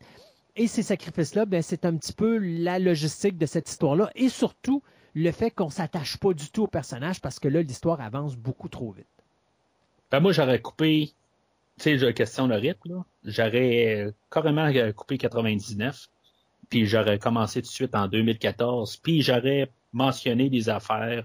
J'aurais fait des flashbacks au pire, qu'est-ce qu'on, tu sais, n'importe quoi. Mhm. Parce que même la, la séquence d'introduction, où ce qu'on voyait Serizawa au début, n'est pas nécessaire. C'est, tu sais, ils en font référence à quelque part. Tu sais, on aurait pu voir un petit flashback ou quelque chose de même, un petit montage, n'importe quoi. Tu sais, elle était pas nécessaire là. Puis tout d'un coup, de voir la vie familiale avec euh, les Brody en 99, c'est pas nécessaire parce que on, on les laisse tomber euh, 5-6 minutes après les, tous ces personnages-là. Fait que c'est Mhm. pas important. Tu sais. Ou on aurait pu montrer la catastrophe à travers un cauchemar que justement le personnage Oui. de euh, Ford, le- le- notre jeune personnage, Oui. euh, va avoir au début du film. Puis là, tu as vu la catastrophe, puis là, il se réveille, puis là, tu es rendu dans le présent. Je suis tout à fait d'accord qu'on aurait pu accélérer le processus parce qu'il y a beaucoup de choses qui sont totalement inutiles. À partir du moment que tu n'essayes pas de corriger le lien familial entre le père et le fils, parce qu'on n'a pas le temps de le faire étant donné que le personnage du père va disparaître rapidement, euh, ça devient Mhm. inutile la séquence d'introduction. Mais si tu le passes en rêve, puis que tu vois qu'il y a encore une espèce d'accrochage, mais tu n'as pas l'intention de faire, euh, de, de faire réparer la relation entre le père et le fils, oui, c'est plus intéressant de le passer en rêve. De toute manière, de le présenter au complet, c'est de la perte de temps. Tu peux sauver du temps là, puis à- à mettre, rajouter du temps d'explication plus tard sur d'autres euh, sur d'autres événements. là. Fait que euh, c'est là qu'on, dans le fond, les, les, les, les, les, les pulsions euh, électromagnétiques, là, ils continuent, puis il, il, il essaie de tuer euh, l'œuf, mais finalement, en, le, en essayant de le tuer, ils vont réveiller euh, Muto, d'après ce que je peux comprendre, c'est à peu près ça. Oui, ils ont donné de l'énergie, puis euh, et ça l'a réveillé, effectivement. Fait que c'est là qu'on voit notre première créature. là. Euh, On est à une vingtaine de minutes, 20-25 minutes. Puis euh, c'est ça, Muto, euh, juste question même, puis j'ai fait par exprès pour pas euh, faire de recherche là-dessus, va- euh, puis te donner, dans le fond, euh, le, le- le- le mettre le spotlight sur toi. Je veux dire, c'est qui Muto? Il existe-tu à quelque part ou euh, il- Non, il est dans- Muto- c'est un, un kaiju? ou- Non, c'est pas. ben, en tout cas, moi, c'est pas un kaiju que je connais. Muto, c'est vraiment plus le pour le terme massive unident- un unidentified terrestrial organism. Euh, donc, c'est plus un terme qui a été utilisé, mais non, il ne fait pas partie des créatures de Godzilla. D'ailleurs, à part euh, King Ghidorah, Emotra et Rodan, euh, il n'y a aucune autre créature amenée dans l'univers de Legendary Pictures et de Warner Brothers qui appartient à l'univers de la Toho. Donc, puis c'est une question de droit d'auteur parce qu'à chaque fois qu'ils prenaient un monstre, Mhm. ça coûte excessivement cher à aller chercher les droits d'auteur. Donc, c'est une des raisons d'ailleurs que Godzilla King of the Monsters, on se sert juste de- des trois autres créatures en plus de Godzilla, mais à la fin, quand on voit tous les autres monstres, incluant, on voit un autre Muto, euh, c'est des créatures qu'on a créées pour l'univers.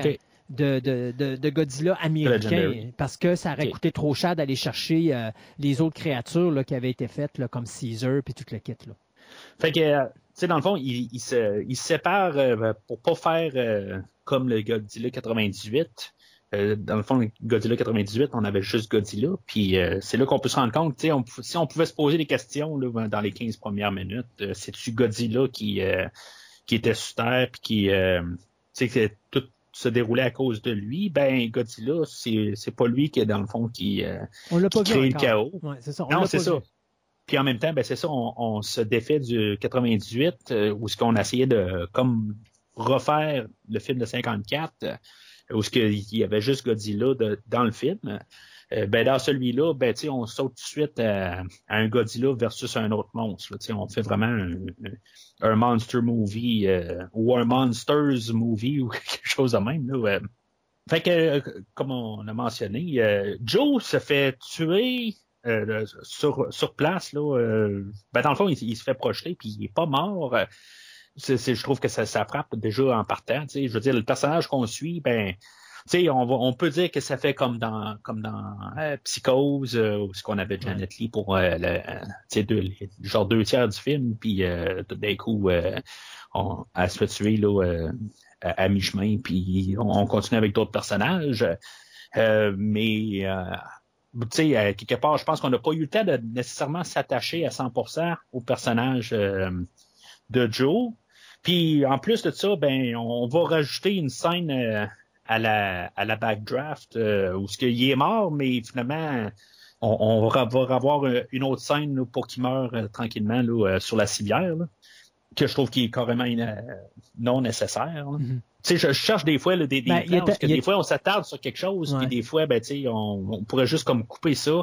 Puis tu sais le massage est, est passé, tu sais, il n'y a pas besoin de nous marteler là. tu sais. Non, On- puis de toute façon, tu sais, quand il tombe la première fois, il est tellement loin que ah bon, ok, parfait, c'est fini.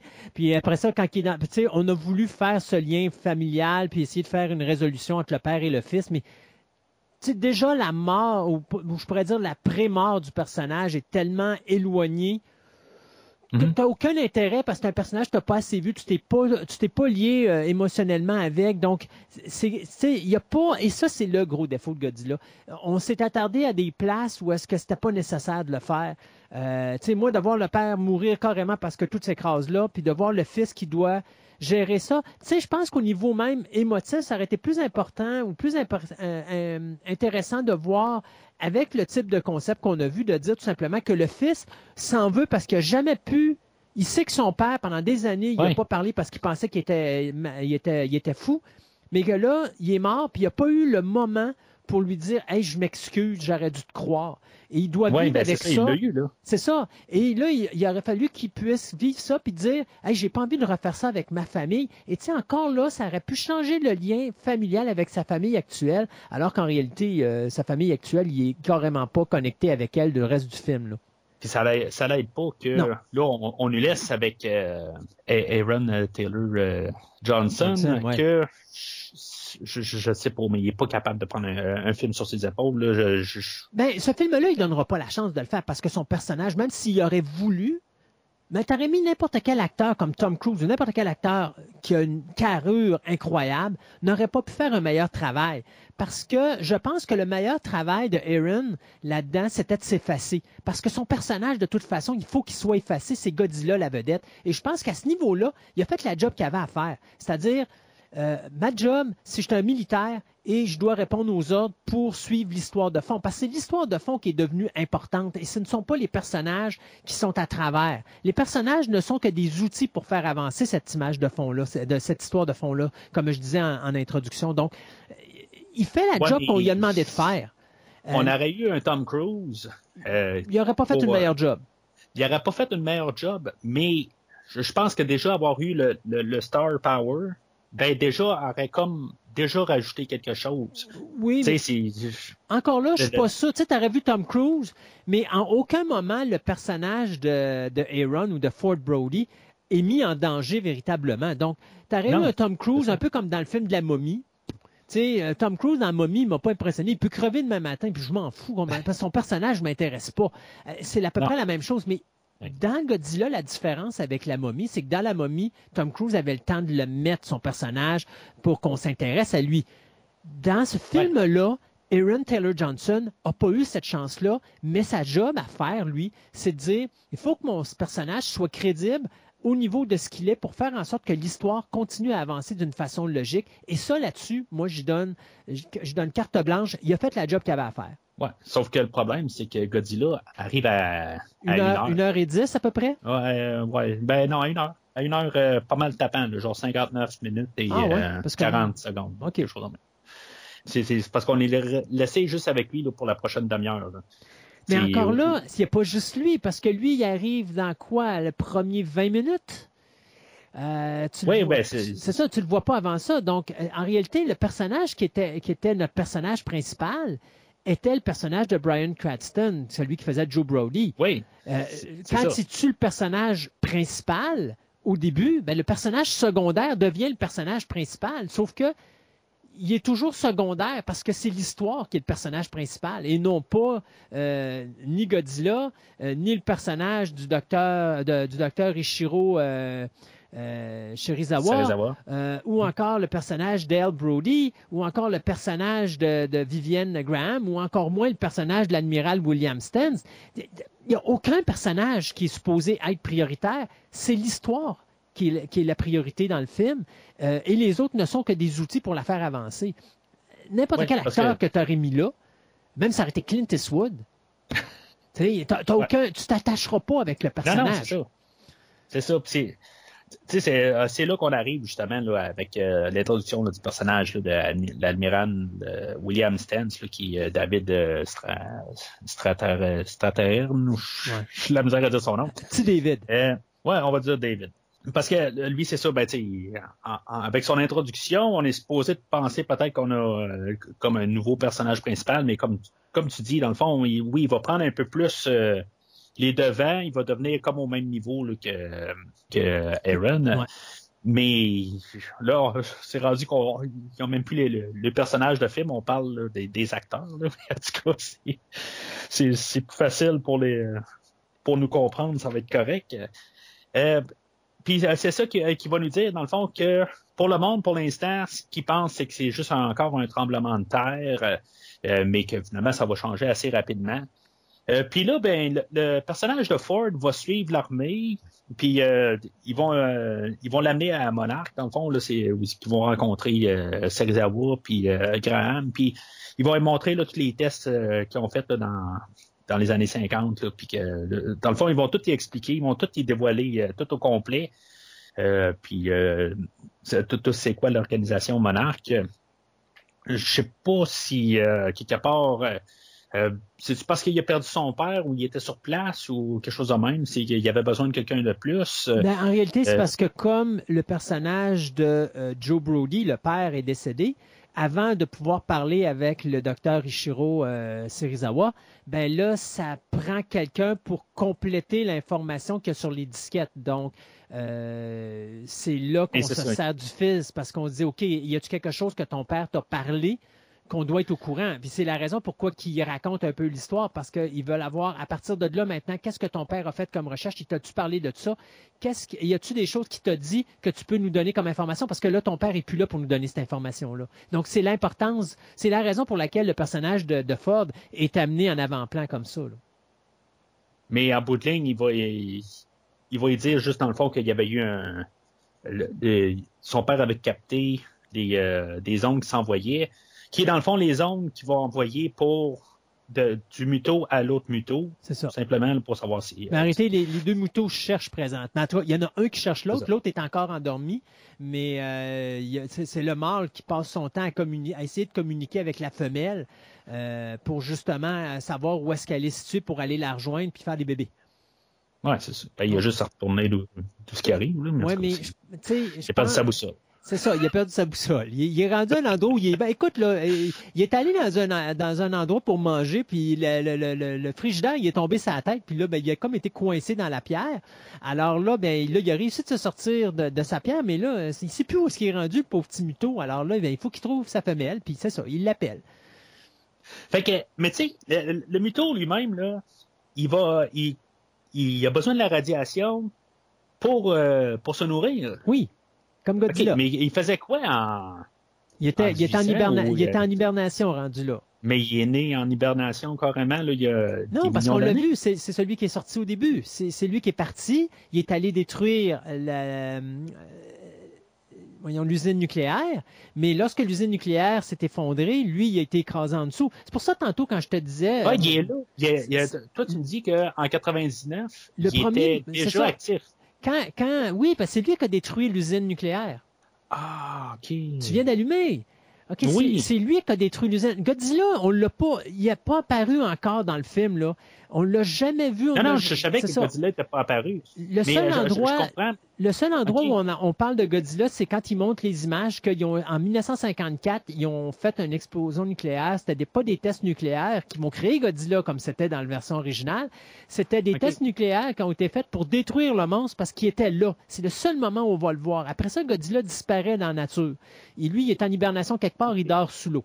Là, le mouton, lui, quand ils ont découvert la caverne où est-ce qu'ils ont découvert l'œuf, et qu'ils voient l'espèce de traînée qui va dans l'eau, Là, à ce moment-là, ça, c'est le premier mouton qui s'est sauvé, qui, qui- qui s'est réveillé, puis qui, lui, il est à recherche de nourriture.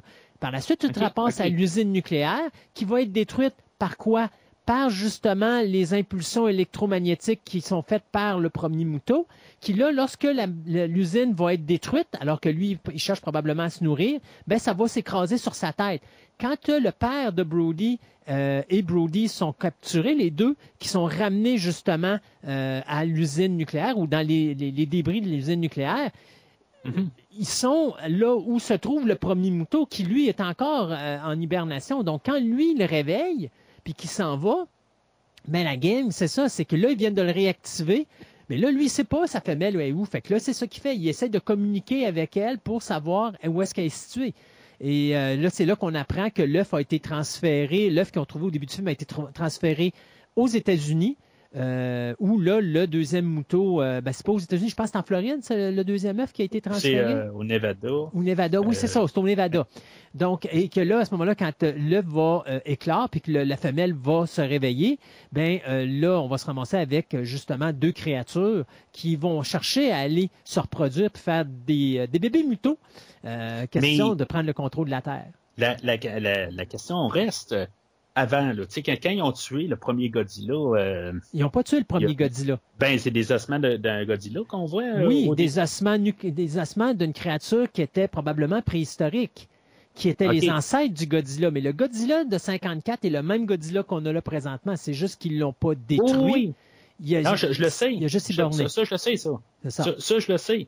Mais si, mettons, les autres, ils se nourrissent de radioactivité, mais était où la radioactivité à part les bombes nucléaires? Je peux pas te répondre.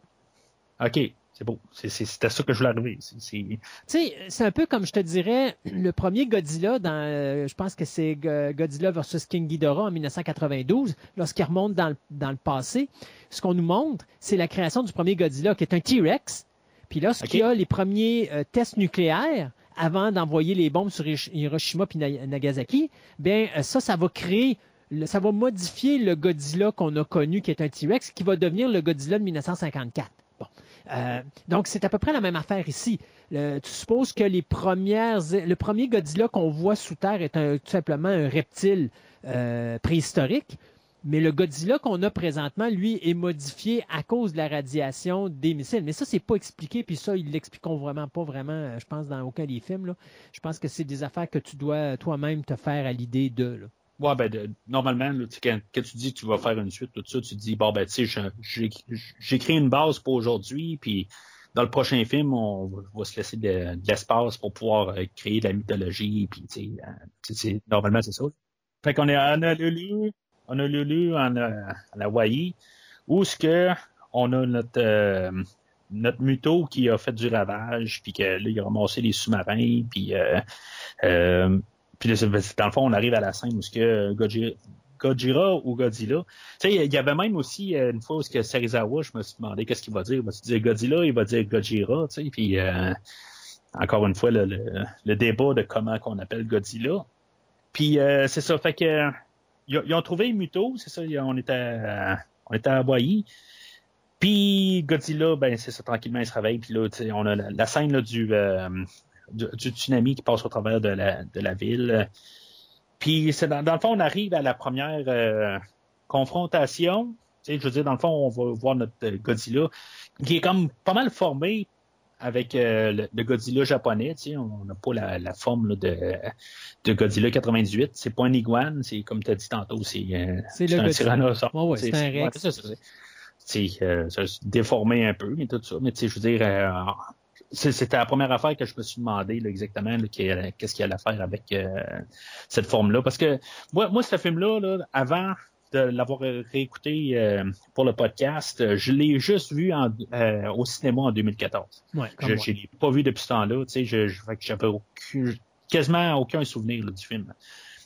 Puis c'est ça, je, je veux dire, ils ont vraiment pris là, le, le, le- le- ce qu'on avait là, en 54 et tout, euh, tout l'univers japonais. Je pense que c'était un bon choix quelque part. Ben, je pense que c'était c'était pas que c'était un mauvais choix en 98 là, d'avoir fait que- quelque chose de totalement différent. Euh, mais euh, je pense que c'est une question là, de de pas avoir le backlash qu'ils ont eu là, en 98 euh, euh, de, de qu'est-ce qu'ils ont fait avec euh, la mouture de Godzilla. Et tu as quand même euh, un réalisateur qui aime Godzilla, qui, dont c'est son enfance. Alors, euh, puis tu vois que c'est un gars qui est très respectueux quand même du vieux cinéma. Alors, moi, ça m'aurait surpris de voir un produit où est-ce que le Godzilla n'aurait pas été comme la version japonaise. Et comme tu dis, il fallait éviter le backlash de 98. Tant qu'à repartir de quoi, euh, on va partir de quoi sur le sens du monde. Mais ce qui est drôle hein, là-dedans, puis euh, on va revenir un petit peu en arrière, euh, ou plutôt on va aller plutôt dans le futur. À la sortie du film, Warner Brothers ont tellement peur de ce projet-là, ils s'attendent à un flop commercial. Et on ne fait pas de promotion pour Godzilla. Alors, quand on sait le budget, le budget qui a été donné, puis quand on sait le box-office qui a ramassé ce film-là, ça aurait fait probablement le double si on avait fait de la bonne promo, parce que justement, il aurait juste fallu bien présenter le monstre. Mais je pense qu'on avait peur du backlash de 98. On n'a pas fait confiance au produit. Mais le fait d'avoir un Godzilla, puis de montrer juste la séquence quand on le voit pour la première, je pense qu'à San Francisco pour la première fois, où tu as le personnage de Elle qui court dans la rue, puis qu'à un moment donné, elle lève la tête, puis là, tu le vois il est debout là, en deux buildings, puis là, il se met à crier. Juste cette séquence-là, puis tu dis, wow, OK, c'est le Godzilla comme on est habitué de le voir au cinéma. Ça, ça aurait été assez pour vendre des sièges, puis c'était assez pour dire à Warner Brothers, vous allez faire du cash avec ça, c'est sûr et certain. Mais c'est ça, là, dans cette scène-là, on fait juste comme le voir, il est à l'aéroport, puis euh, il y a euh, le, On le utilise, mytho qui est là. on utilise la technique du, euh, du Alien, c'est-à-dire, on voit un petit bout par-ci, un petit bout par-là, mais on le voit pas au complet encore. Puis, mais non, mais euh, finalement, on le voit au complet de la tête aux pieds, puis euh, il va lâcher son, euh, Son cri. son cri. C'est ça, puis la scène va être coupée, puis finalement, on va voir comme toute la scène du combat à la télé dans la scène suivante. Ouais. Et puis, tu sais, ju- juste une autre chose avant de, tu sais, dans, dans tout le, le, le- le combat là, puis toute la séquence à Hawaii. Euh, Tu sais- dans le fond, euh, Ford, il y a un enfant, puis il y a une, euh, il une femme, tout ça, puis là, tu sais, genre, il prenait un train, tu sais, c'est Euh, puis là, il y a un autre enfant là, qui, euh, qui perd ses parents, puis là, ben, il dit qu'il va ramener là, euh, L'enfant à ses parents. Tout ça. Puis, euh, mais tu sais, je me dis, pourquoi que c'était pas son gars rendu là? tu sais, euh, Pourquoi qu'il a pas amené son garçon? Pour X raison que son gars est pas là? tu sais, c'est- Ben, D'abord, un, pour Je- commencer, il s'en va régler un problème familial. Il amènera pas son fils avec ça, alors quand il sait très bien non, que ça je risque de sais, chier. mais Euh, ça se fait l'histoire d'avoir adapté, de trouver une raison pourquoi qu'il soit là. Il s'est caché les bagages, quelque chose de même. là. Non, non. De, de toute façon, ça aurait plus compliqué les affaires. Je pense que l'idéologie de. Puis encore là, de toute façon, c'est pas le but de l'histoire. Euh, tu t'atta- tu t'a- tu t'attacheras pas assez avec ces personnages-là pour faire ce genre de choses-là parce que l'objectif ne ne sont pas les personnages. Donc, encore là, tu dois garder une raison d'être à San Francisco puis de ramener ton héros à San Francisco où Godzilla va finir sa confrontation. Pour aller à San Francisco, qu'est-ce que ça te prend? Ben ça prend ton épouse puis ton flot. Fait que si les deux restent à San Francisco, ça pousse notre héros à retourner à San Francisco. Il peut pas arriver et dire bah c'est tu quoi, je vais rester ici en Floride, mais mon petit gars est là puis m'a dire à ma femme ben va-t'en à l'armée puis ils vont te ramener ici en Floride puis on va être tranquille. Donc, il faut que tu gardes tes personnages euh, ou un lien familial ou quelque chose qui va forcer ton personnage principal à s'en retourner là où le film va vivre la conclusion, c'est-à-dire la ville de San Francisco. Ouais, ok. C'est, ouais, c'est une manière de voir ça. C'est peut-être que je suis tellement pas attaché au personnage là, que j'ai comme la misère à voir quasiment là, les, motivations. Je comprends point de vue script, mais je, je le ressens pas. Tu sais, c'est, il y a, y plusieurs fois où euh, ouais. Il va appeler sa femme, puis euh, je veux dire, on va voir qu'il est dans les urgences, puis tu sais, je- on voit tout le, le- le- le- le drame qu'ils vivent, tout ça. Je, je le comprends, mais je le ressens pas. Tu sais, c'est, c'est, c'est Puis tu peux pas, tu peux pas le ressentir. On les voit pas assez pour ça. L'émotion n'est pas là. Puis ça, peut-être, j'irais dire, c'est peut-être un manque d'expérience de Gareth Edwards au niveau de la mise en scène. C'est, il y a des façons, tu sais, on vient au début du film avec justement le personnage de, de Juliette Binoche, euh, qui fait Mm-hmm. la femme de, de Joe Brody. Euh, Mhm. Il aurait pu faire une séquence ou deux où tu as un moment où tu t'attaches à ces personnages-là. Euh, tu sais, ça peut être genre. Ben, ils ont essayé. Oui, ils ont mais- essayé dans la voiture, puis. euh, Mais c'est pas, c'est froid. mais- Tu comprends? Oui. C'est Oui. Et ça, c'est un manque d'expérience au niveau de la réalisateur- du réalisateur parce que de faire des émotions, c'est pas quelque chose d'évident. Je vais te donner un exemple. Lorsqu'on écoute la saga d'Harry Potter, euh, OK. Je l'ai pas vu au complet. OK, dans la saga du dans le quatrième film de la série, tu as un personnage secondaire qui va mourir. Quand tu regardes le numéro 5, c'est le personnage de Dumbledore qui meurt. C'est deux réalisateurs totalement différents. Tu en as un qui est un réalisateur de films britanniques dont son objectif, c'est de faire des films avec des personnages. Donc, lui, l'être humain, il y a une façon de le travailler pour qu'on se, on se lie avec ça. Donc, quand ce personnage secondaire-là meurt, ben, la majorité du monde dans la salle pleurait. Quand tu regardais la mort de Dumbledore, où là, c'est un gars qui fait des effets spéciaux, qui s'est retrouvé derrière la réalisation, puis qui n'a pas beaucoup d'expérience, ben Dumbledore meurt, puis tu n'as aucune émotion parce que tu t'es pas attaché au personnage. Pourquoi? Parce que la façon que le personnage a été traité au niveau de la mise en scène n'est pas chaleureux, il est froid. Donc, quand le personnage meurt, il meurt froidement. Tu n'as pas aucun attachement, ça touche pas, euh, puis T'arrives pas à faire un lien émotif. C'est la même situation qui se passe ici avec Godzilla 2014. On a une représentation euh, physique d'un film, c'est-à-dire tout ce qui est technologique et technique est parfait. Tout ce qui est émotif, c'est un gros zéro parce qu'on n'est pas capable de de représenter les personnages de façon à ce qu'on s'intéresse à eux. Et c'est pas nécessairement la manière que la séquence est écrite, c'est de la manière que la séquence est filmée, c'est de la manière que les acteurs, on leur permet de jouer leurs personnages. Si on leur donne un petit peu plus de temps, tu vas peut-être mettre un 30-45 secondes de plus où ton acteur ou ton actrice, tu vas le filmer de plus proche, tu vas être comme à côté d'elle ou à côté de lui, puis tu vas avoir une émotivité, qui, tu vas avoir une séquence ou un, un dialogue qui va être mis, mais qui va être joué d'une façon émotive, où tu vas te sentir connecté. Et quand ce personnage-là meurt, au lieu de le filmer de loin, comme ça arrive avec le personnage de Juliette Binoche, où est-ce que la porte se ferme dans sa face puis tu la vois pas mourir, ou encore le personnage de Joe Brody qui est sur une passerelle puis la passerelle tombe puis t'es pas collé dessus. tu peux pas t'attacher à ces personnages-là et tu ne peux pas développer une émotivité face à la mort de ce personnage-là parce qu'ils sont filmés de trop loin ou ils sont filmés d'une façon totalement froide. Et ça, c'est le défaut de Godzilla. Et je, moi, je mets ça directement avec le manque d'expérience de Gareth Edwards, qui, encore là, on va le rappeler, en est ici seulement à son deuxième film en, en carrière.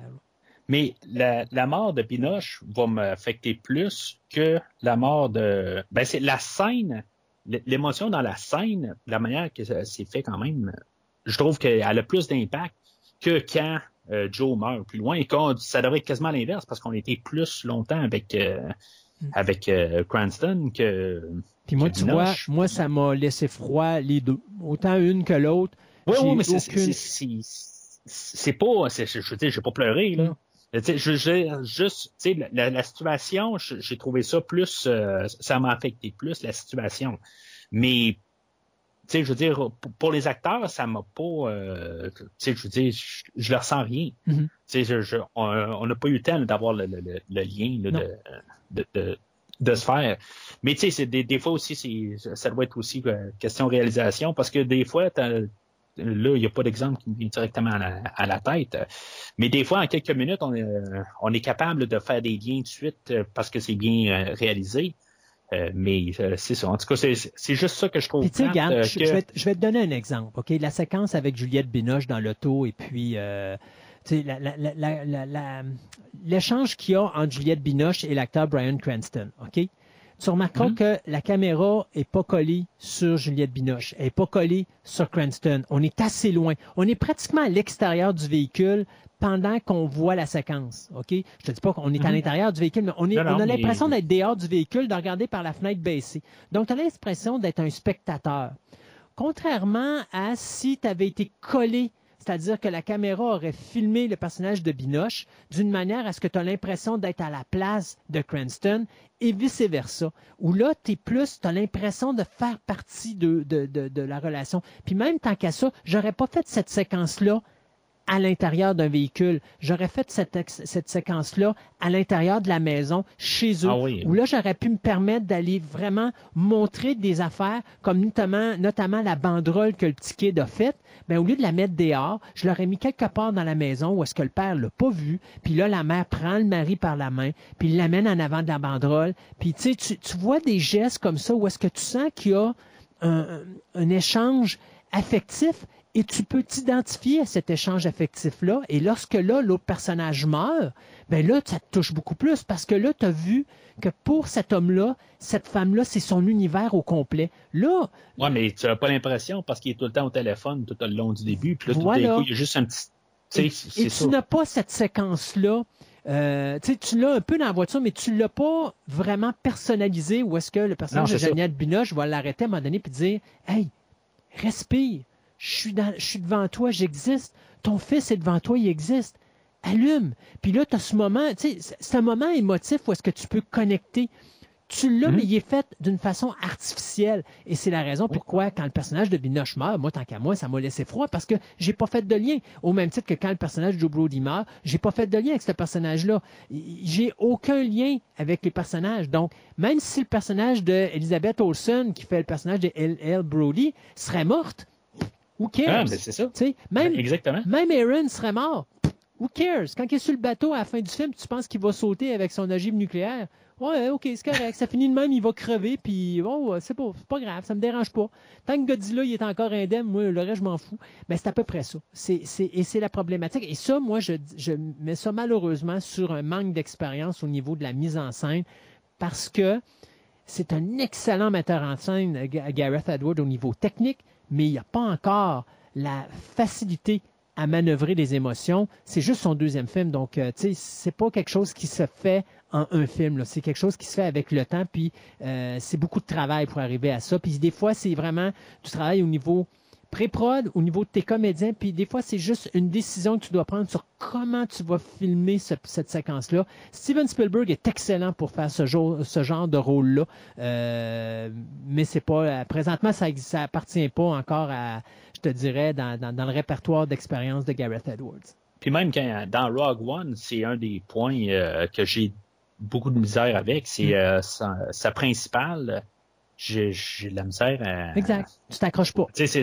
Non, c'est ça. Puis c'est c'est le gros point négatif de, de Rogue One. Ouais.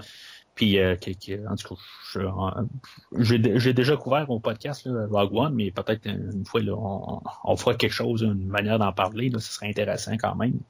Euh, mais euh, je- c'est ça. je- je- lui, dans le fond, euh, on, on voit son amour pour euh, le, le- personnage, puis tout ça, mais c'est ça. Je pense que peut-être là, euh, le, le côté plus petit, de, je, le sais pas. euh, j'ai pas vu le film de Mon- euh, Monster aussi là. Euh, peut-être que je, le sais pas. Tu sais, il manque d'expérience comme tu dis là. euh, mais chacun euh, leur spécialité. Ouais. Fait que on se ramasse à, à Las Vegas. Euh, ben, là, ben, c'est ça. On, on, on sait que la femelle euh, euh, est maintenant euh, est en liberté. Là, elle, a- sorti son œuf. Euh, tu sais, on, on voit les, les, euh, les soldats qui, qui rentrent comme dans le où ce qui ont qui ont ramené l'œuf, sont en dedans. Puis ils checkent toutes les salles un par un. Je, je sais pas pourquoi ils checkent les salles un par un. Euh, dans le fond, ils savent pas où ce qu'elle était l'œuf. Ben, Euh, euh, non, pas vraiment. Puis d'un autre côté, je sais pas si c'est l'œuf qui cherche ou si où est-ce que où est-ce que la maman est rendue pour se nourrir. Mais disons que c'est un méchant trou qui, qui, qu'il y a dans, dans le mur lorsqu'il décide d'ouvrir une certaine porte, puis que là, il, décide- il découvre que ah ben c'est la bonne pièce, puis regardez, on est en train de voir euh, Viva Las Vegas parti en poussière. Mais c'est quoi? Ils sont arrivés d'un côté, mais tu sais, il y avait des hélicoptères qui se promenaient, tout ça, mais ils ont pas vu qu'il y avait comme un gros trou de l'autre bord. tu sais. Il Quand, mais ça, euh, ça, excuse-moi, là, mais si tu viens de te réveiller à cette, à cette chose-là dans l'univers de Godzilla, je pense qu'il va falloir que tu recommences à réécouter les films comme il faut. Si tu te rappelles, en 98, Roland Emmerich, euh, Roland Emmerich a essayé de nous faire avaler que Godzilla euh, s'était réfugié euh, à travers Manhattan, puis qu'on Oui. avait perdu un, God- un- un- un- un lézard à travers des buildings, puis que personne n'avait remarqué qu'il y avait un gigantesque trou dans le plein milieu, en plein milieu de Manhattan, puis qu'il était juste allé sous terre, tu sais. Ben, c'est près la je- même je affaire sais. dans, cette, dans cette histoire-là. Les, monstres sont pas assez gros. C'est pour- pourquoi tu penses que Godzilla est le plus gros monstre qui a jamais été fait de l'histoire ici dans ce film-là? On voulait être sûr de le voir au-dessus des bâtiments. C'est pour dire, ah, il est là. Lui, on le manquera pas ce coup-ci. Oh, mais il va se pencher la tête. Puis, Ben oui, mais là, écoute, plus, là. c'est- la Navy, hein, c'est pas la- les US Marines. faut se rappeler aussi que les US Marines ont refusé de participer à ce film-là. Euh, sais-tu pourquoi, en passant? Euh, Parce que tu sais que le Godzilla de 98, les US Marines avaient participé au tournage, mais qu'ils ont refusé de participer au tournage de Godzilla Ah, mais 2014. sûrement peur de- de- des représailles de celui-là aussi. Non, ils ont refusé parce que dans le scénario, il y avait deux personnages qui étaient identifiés à la Navy. Et ils ont dit au, au scénariste, on veut que ces deux personnages sautent là, puis ça devienne des gars de la Marine. Et le, scénariste a dit, ben je peux pas faire ça parce que ça prend des gars de la Navy pour le faire. Et là, à ce moment-là, les US Marines ont pas embarqué dans le projet et on s'est reviré vers la Navy. Et là, c'est la Navy qui va participer à Godzilla 2014. Donc, c'est uniquement de la Navy qu'on voit dans le, dans le Godzilla de 2014. Alors, écoute. Hein? Ben, moi, honnêtement, là, je pensais que tu me disais c'était peut-être pour la scène qui s'en vient. Parce que là, on est rendu la nuit, puis euh, là, le, le choix, dans le fond, que, ont, euh, que la Navy va faire, c'est que euh, on, on va essayer là, de, de larguer une bombe. ça. On, va, on, va, on va régler le problème avec une bombe. Ouais.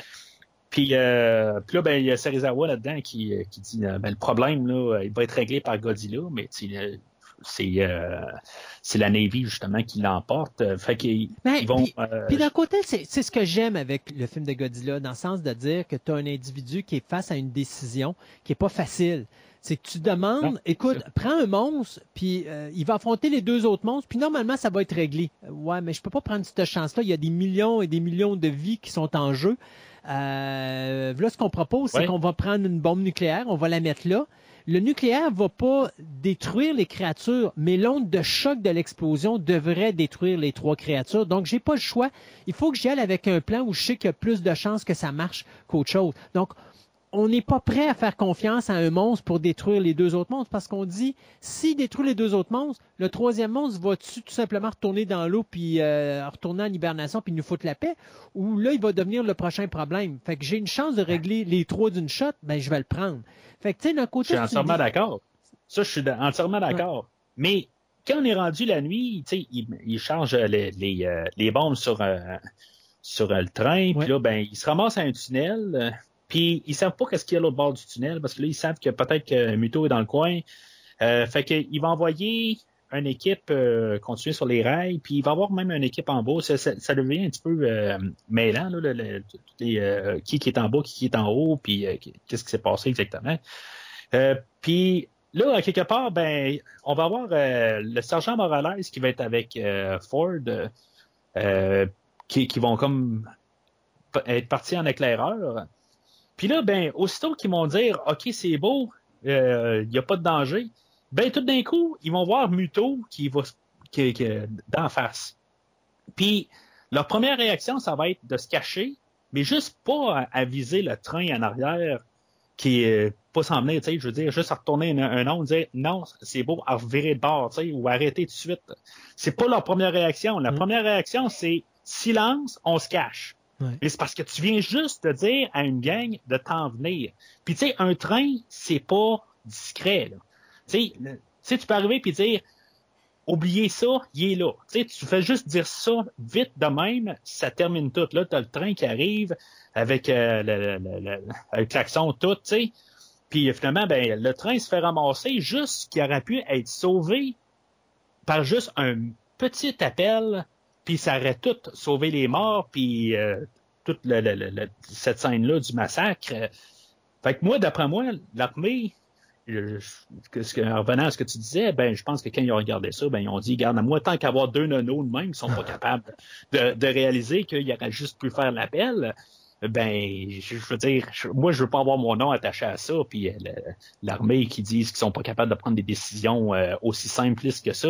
Ils ont bien beau avoir peur, tout ça, mais, tu sais, je veux dire, ils ont pas l'air d'avoir la grosse peur. Tu sais, je veux dire, si on les aurait vus vraiment en train de, de, de figer, s'arrêter aux choses. Mais là, je veux dire, ils ont la sensibilité de, de genre de se cacher puis de, de, se mettre au, au niveau du sol, tout ça. Tu sais, ils sont pas pognés par la peur. Là. Fait que j'ai juste comme resté moi-même figé. Je me suis dit, ben là, pourquoi tu annonces pas au train de de pas t'en venir. Tu sais, tu sais que tu vas tuer probablement une centaine de personnes euh, juste en pas les, les avisant.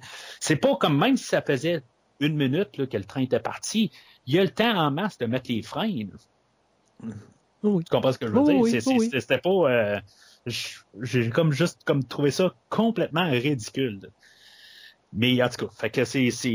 ça, c'est notre héros. C'est pas. euh, puis il y aura pas de. tu sais, Il n'y a pas de remords à rien. c'est notre héros qui vient de faire une erreur grave. Peut-être que c'était le sergent Morales qui était avec lui.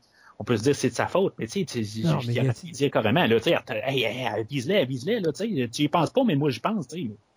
Non, ça, c'est notre héros. euh, en ils vont tout payer sauf le héros. Là. Ils passent tout. oui, oui, oui, ben oui, oui, oui, ultimement, oui. C'est, euh, euh, mais, mais c'est ça. En tout cas, je- je- j'ai juste comme trouvé que c'était pas très, très héroïque comme affaire. Puis là, sais, on va la retrouver le lendemain matin qu'il a survécu à ça, tu sais, mais je veux dire, ça aurait été le premier qui aurait dû crever. Euh, c'est, quelque chose que je pense qu'ils n'ont pas comme réalisé là, en faisant le film, parce qu'il n'y a, a aucune euh, euh, conséquence de ça. Il n'y a rien du tout. Il n'y a, pas aucune allusion qui est faite à ça. il n'y a pas de remords. c'est, carrément, ça, a passé vraiment entre deux chaises, là, cette idée-là. Puis, en tout cas, moi, j'ai trouvé ça juste flagrant, quelque part. C'est ça.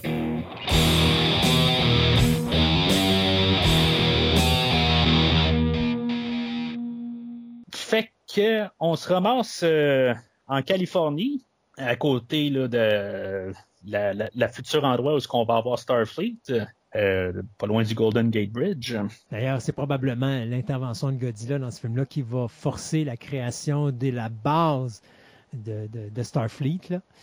Possiblement. Oui. euh, c'est- je veux dire, c'est les, les premiers liens avec. euh, Ça va prendre plusieurs années avant refassent qu'ils refassent- qu'ils puissent compléter le travail de reconstruction à cet endroit-là. Donc, let's go. On va tant qu'à ça construire une, une, future, euh, une future organisation pour euh, euh, le voyage spatial. Exactement. Il faut, faut penser à l'avance. ça. Exact. Fait que Godzilla, lui, il va sortir. il, il va attaquer le Golden Gate Bridge à partir de là. C'est, tu sais, c'est- quoi exactement qu'il veut faire, Godzilla? Tu sais, on va dire, Mais Ben, il on, attaque on pas le Golden, euh, il, il attaque pas le Golden Br- Gate Bridge. Il veut juste se rendre là où il y a un muto. Il y a un, il y a un Ok. pont devant lui, entre lui et Muto. Alors, le pont, il s'en Ah, royalement. le- là, il est dans l'eau à se prendre pour Jazz. Mais Euh, il y a un- avant d'être arrivé à là, il y a une belle séquence que j'adore et c'est probablement une des rares séquences où on voit ça. Cette séquence où tu as les bateaux américains qui se promènent de chaque bord, puis tu as Godzilla qui est entre les bateaux américains, puis là tu as l'impression que c'est Mhm. l'armée qui s'en vient euh, combattre le, le, le mouton. Euh, je la trouvais tellement belle cette séquence-là parce que c'est rare que tu vois Godzilla associé avec la race humaine pour combattre une créature maléfique. Et je trouvais Mhm. tellement que l'image était superbe là-dessus, là, de, de voir Godzilla. sont sur les, les porte-avions tout ça, là, quand, quand il Ouais. regarde le- Oui, exactement. Tu vois de haut, là, puis là, tu vois Ouais. les bateaux qui sont là. Puis Ouais. les bateaux qui vont aussi vite que Godzilla, ça, ça m'a impressionné. Oui, oui, non, c'est, ben, comme j'ai dit, là, j'en ai rien à dire sur le, le visuel, euh, à part un plan, puis que j'ai oublié de le mentionner, c'était juste avant que euh, Cranston meure. Euh, il y a une des, euh, des grues, il y a quelqu'un qui est comme enfermé dans, dans une des grues, puis qui est comme aspiré dans le trou. Euh, j'ai comme trouvé que le collage était très mal fait. Et, euh, Ouais, ben, je- m- je même la séquence quand les- les- les, euh, l'échafaudage où est-ce que se trouve Brody tombe, là, euh, même ça, Ouais. je trouve que c'était mal fait. là. on, avait, on voyait quasiment le Ouais, numérique. ben c'est, ça. C'est dans, Ouais. dans, dans, dans, dans- c'était un peu dans la même séquence. C'était Ouais. juste avant ou euh, en tout cas dans, dans ces points-là. Là. Euh, mais c'est, ça. Mais j'ai absolument rien à dire. Puis oui, c'est, quand sont ces porte-avions, puis voir même juste comme le- le- l'aile euh, ou les ailes, euh, de, de, de, Godzilla, euh, sont, je veux dire, sont juste sur le bateau, puis tu vois comme les, les, les, les, les, euh, les choses sur le dos de, de Godzilla qui sort de l'eau, là, ouais. Je, je trouve que euh, Moi, je te dirais peut-être une des affaires que j'ai trouvé dommage, euh, parce que ça explique pas vraiment pourquoi ils font ça, c'est que, tu sais, à un moment donné, quand que le mouton se sent attaqué, il va frapper à terre et créer une onde électromagnétique. Donc, il y a perte de courant. Euh, Ouais. Et à un moment donné, ben, tu vois les F-15 qui euh, se rapprochent du mouton, qui à un moment donné se retrouvent avec plus de courant, tu n'es plus capable de les contrôler. Sauf que tu sais, ils. Ouais. Mais là, tu les vois spinner en, en tournant dans les airs, mais je me dis, normalement, ils ne devraient pas spinner dans les airs, ils devraient tout simplement piquer du nez. Euh... Ouais. Il y a ça, tu sais, parce qu'à un moment donné, tu les vois tomber de partout. Puis l'idée était vraiment bien faite, mais c'est parce que je vois pas un, un F-15 euh, tomber en spinant. Je le vois tomber en ligne droite.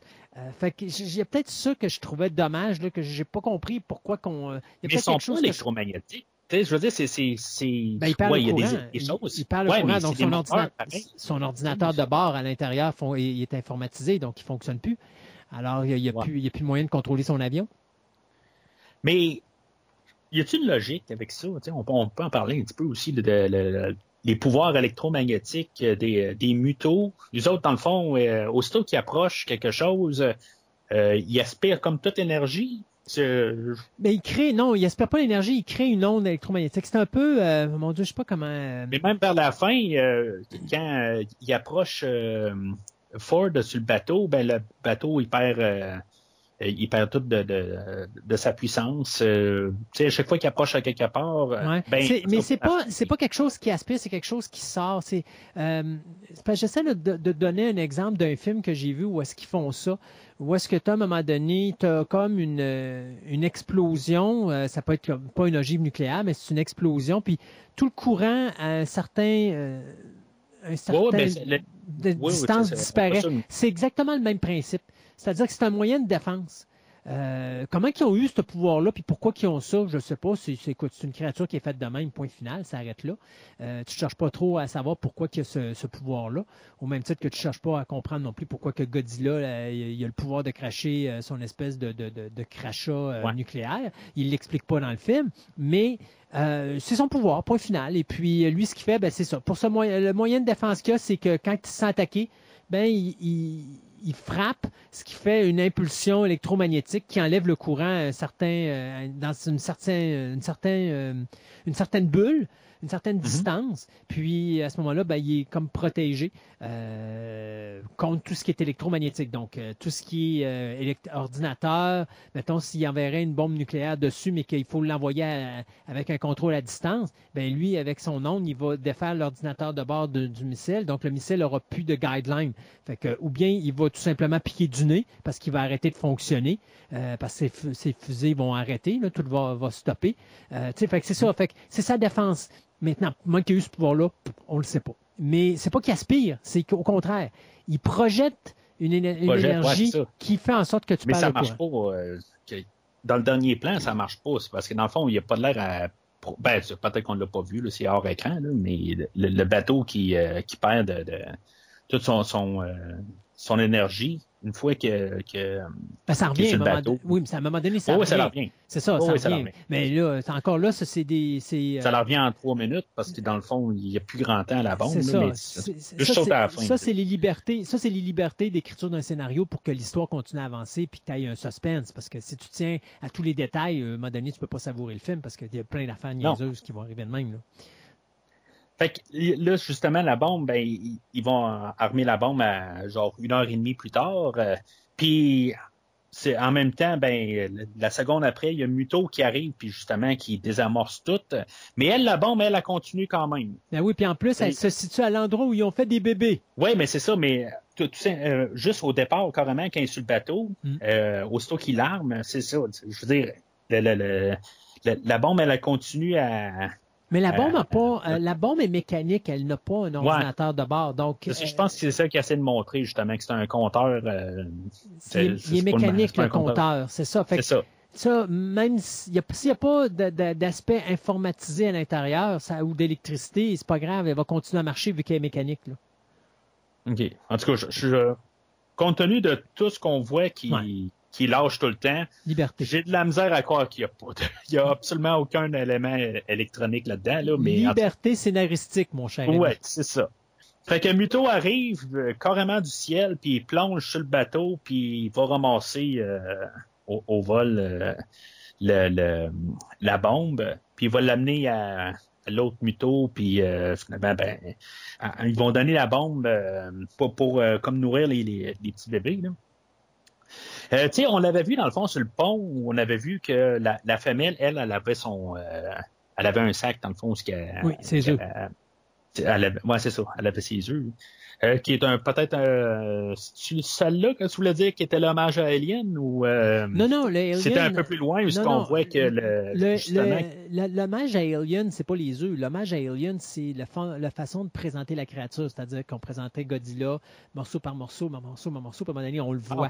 Euh, c'est ce que je considère être probablement le plus frustrant de ce film-là, hein, parce que dans les points négatifs de Godzilla 2014, si vous voulez voir des combats de monstres, oubliez ça. là. Il, y y en a plus que dans le Godzilla euh, King of the Monsters, mais tu vois pratiquement rien quand il y en a. Puis la majorité du temps, tu te fais fermer l'écran d'en face parce que justement, euh, tu commences à avoir un combat, on ferme les portes. Tu commences à avoir un autre Ouais. combat, ah ben il arrive telle affaire. Puis tu, tu vois jamais les combats comme du monde. Puis à la fin, quand il y a vraiment les confrontations, euh, ben t'es dans le noir. Fait que tu sais, si tu euh, si tu on le les voit bien. On- euh, à la fin, fin là. si, tu le le- regardes dans un cinéma ou si tu le regardes dans une TV où il n'y a pas de lumière ambiante autour, oui, tu le vois bien. Si tu le regardes sur ta TV puis qu'il y a moindrement de la lumière dans la pièce, tu vas trouver que c'est sombre, tu verras pas grand-chose. Euh, ça, Ouais. j'ai- fait des tests là-dessus, là, fait que ça, il faut vraiment l'écouter dans le noir pour bien, bien- vraiment Oui. bien voir le combat. Mais euh, la Ben, confrontation finale c'est ça. Mais la confrontation finale est vraiment la confrontation. Puis, tu sais, elle dure moins de 15 minutes parce que je pense qu'au Ah, ben global, je pense que Godzilla, on le voit 11 minutes total dans le film, là, pas plus que ça. là. Quelque chose de même. Non. Ouais. C'est, euh, Mais tu sais, d'un autre côté, là, si on regarde ça dans, dans sa globalité, tu sais, il nous le présente quand même tout par morceaux. Au début, on le voit au complet, juste pour dire on l'a vu, c'est tout. Après ça, ben, on le voit un petit peu plus, mais pas trop juste comme pour euh, pour nous en donner un peu plus, mais pour pas qu'on arrive à la fin puis on dit bon ben on répète qu'est-ce qu'on a vu les deux dernières fois, ben on en, en donne le paquet à la fin. C'est-tu assez pour euh, dire que ça vaut pour tout le film? Euh, on peut se débattre un peu là-dessus, mais tu sais, je sais pas si tu comprends ce que je veux dire, c'est qu'on nous en donne peut-être un petit peu plus à chaque fois faut pas qu'on soit saturé à la fin. Moi, c'est comme ça que j'ai vu ça. Ouais. Euh, puis je pense que ça aurait pu être dangereux à quelque part, justement, d'arriver à la fin, puis euh, t'en es euh, saturé. Mais tu sais, regarde, on va parler là, de, de Kong Skull Island la prochaine fois, puis on le voit tout le long. Mais un fan, t'auras jamais trop de Godzilla pour un fan. Ben, c'est ça. C'est ça. C'est ça. Là, je pense que là-dessus, on touchait à monsieur et madame tout le monde en général et non pas juste aux fans de Godzilla. Le problème, c'est qu'en touchant à monsieur et madame tout le monde, oui, tu vas chercher cet auditoire-là, mais le fan de Godzilla, lui, demeure avec un goût amer dans la bouche parce qu'il se dit Hey, euh, je suis venu voir un film de monstres, puis je les vois pas, les maudits monstres, puis c'est bien beau, euh, le film dure deux heures, puis là, finalement, j'ai juste, quoi, hum, 15 minutes de confrontation à la fin. J'aurais aimé ça en avoir plus. Bon. Fait que, tu sais, à ce niveau-là, en tant que fan de Godzilla et fan de films de monstres, c'est décevant Godzilla 2014, mais en tant que cinéaste et cinéphile, le Godzilla 2014 est probablement un des meilleurs dans toute la saga, là, parce que justement, le détail est vraiment là, puis visuellement, il est sublime.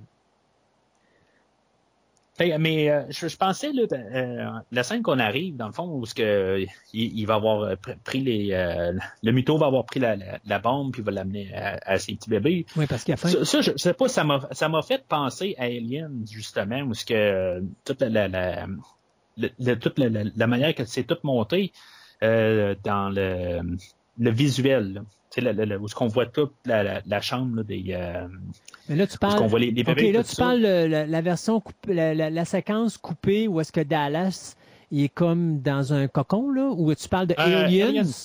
Aliens, où ce qu'on voit toutes les, Oui. les, euh, on, on voit les œufs, puis Oui. on, tu sais, dans le fond, on voit là, comme la, la, la queue de la reine, puis euh, tu sais, on voit toute la- salle où ce qu'elle elle a là. euh, En tout cas, moi, je, moi, je veux dire, ma tête est allée directement là. là. C'est comme juste la manière que tout le, le plan là, de, de, de la révélation là, de la salle en, en question. Ben, moi, elle était- est partie directement à Aliens. Ouais. En tout cas, moi, moi c'était là que j'avais vu là, la, la référence. Mais qui est aussi, euh, tu sais, qui pourrait être aussi un clin d'œil à euh, la version de Roland Emmerich de, de 98, où est-ce qu'à peu près la Oui. même séquence à un moment donné, où est-ce que tu as tous les œufs qui sont pondus là. Euh, tu sais, plein, rendu là, tu as plein de, t'as plein de clins d'œil possibles. euh. Oui, oui, oui, oui, oui, c'est sûr. C'est- c'est- c'est- c'est- C'est rendu tellement aussi que euh, ça a été comme recopié. Là, euh, tu sais, c'est rendu là, tu, Il n'y a plus de tu neuf. fais là. hommage à qui? Là? Non, c'est ça.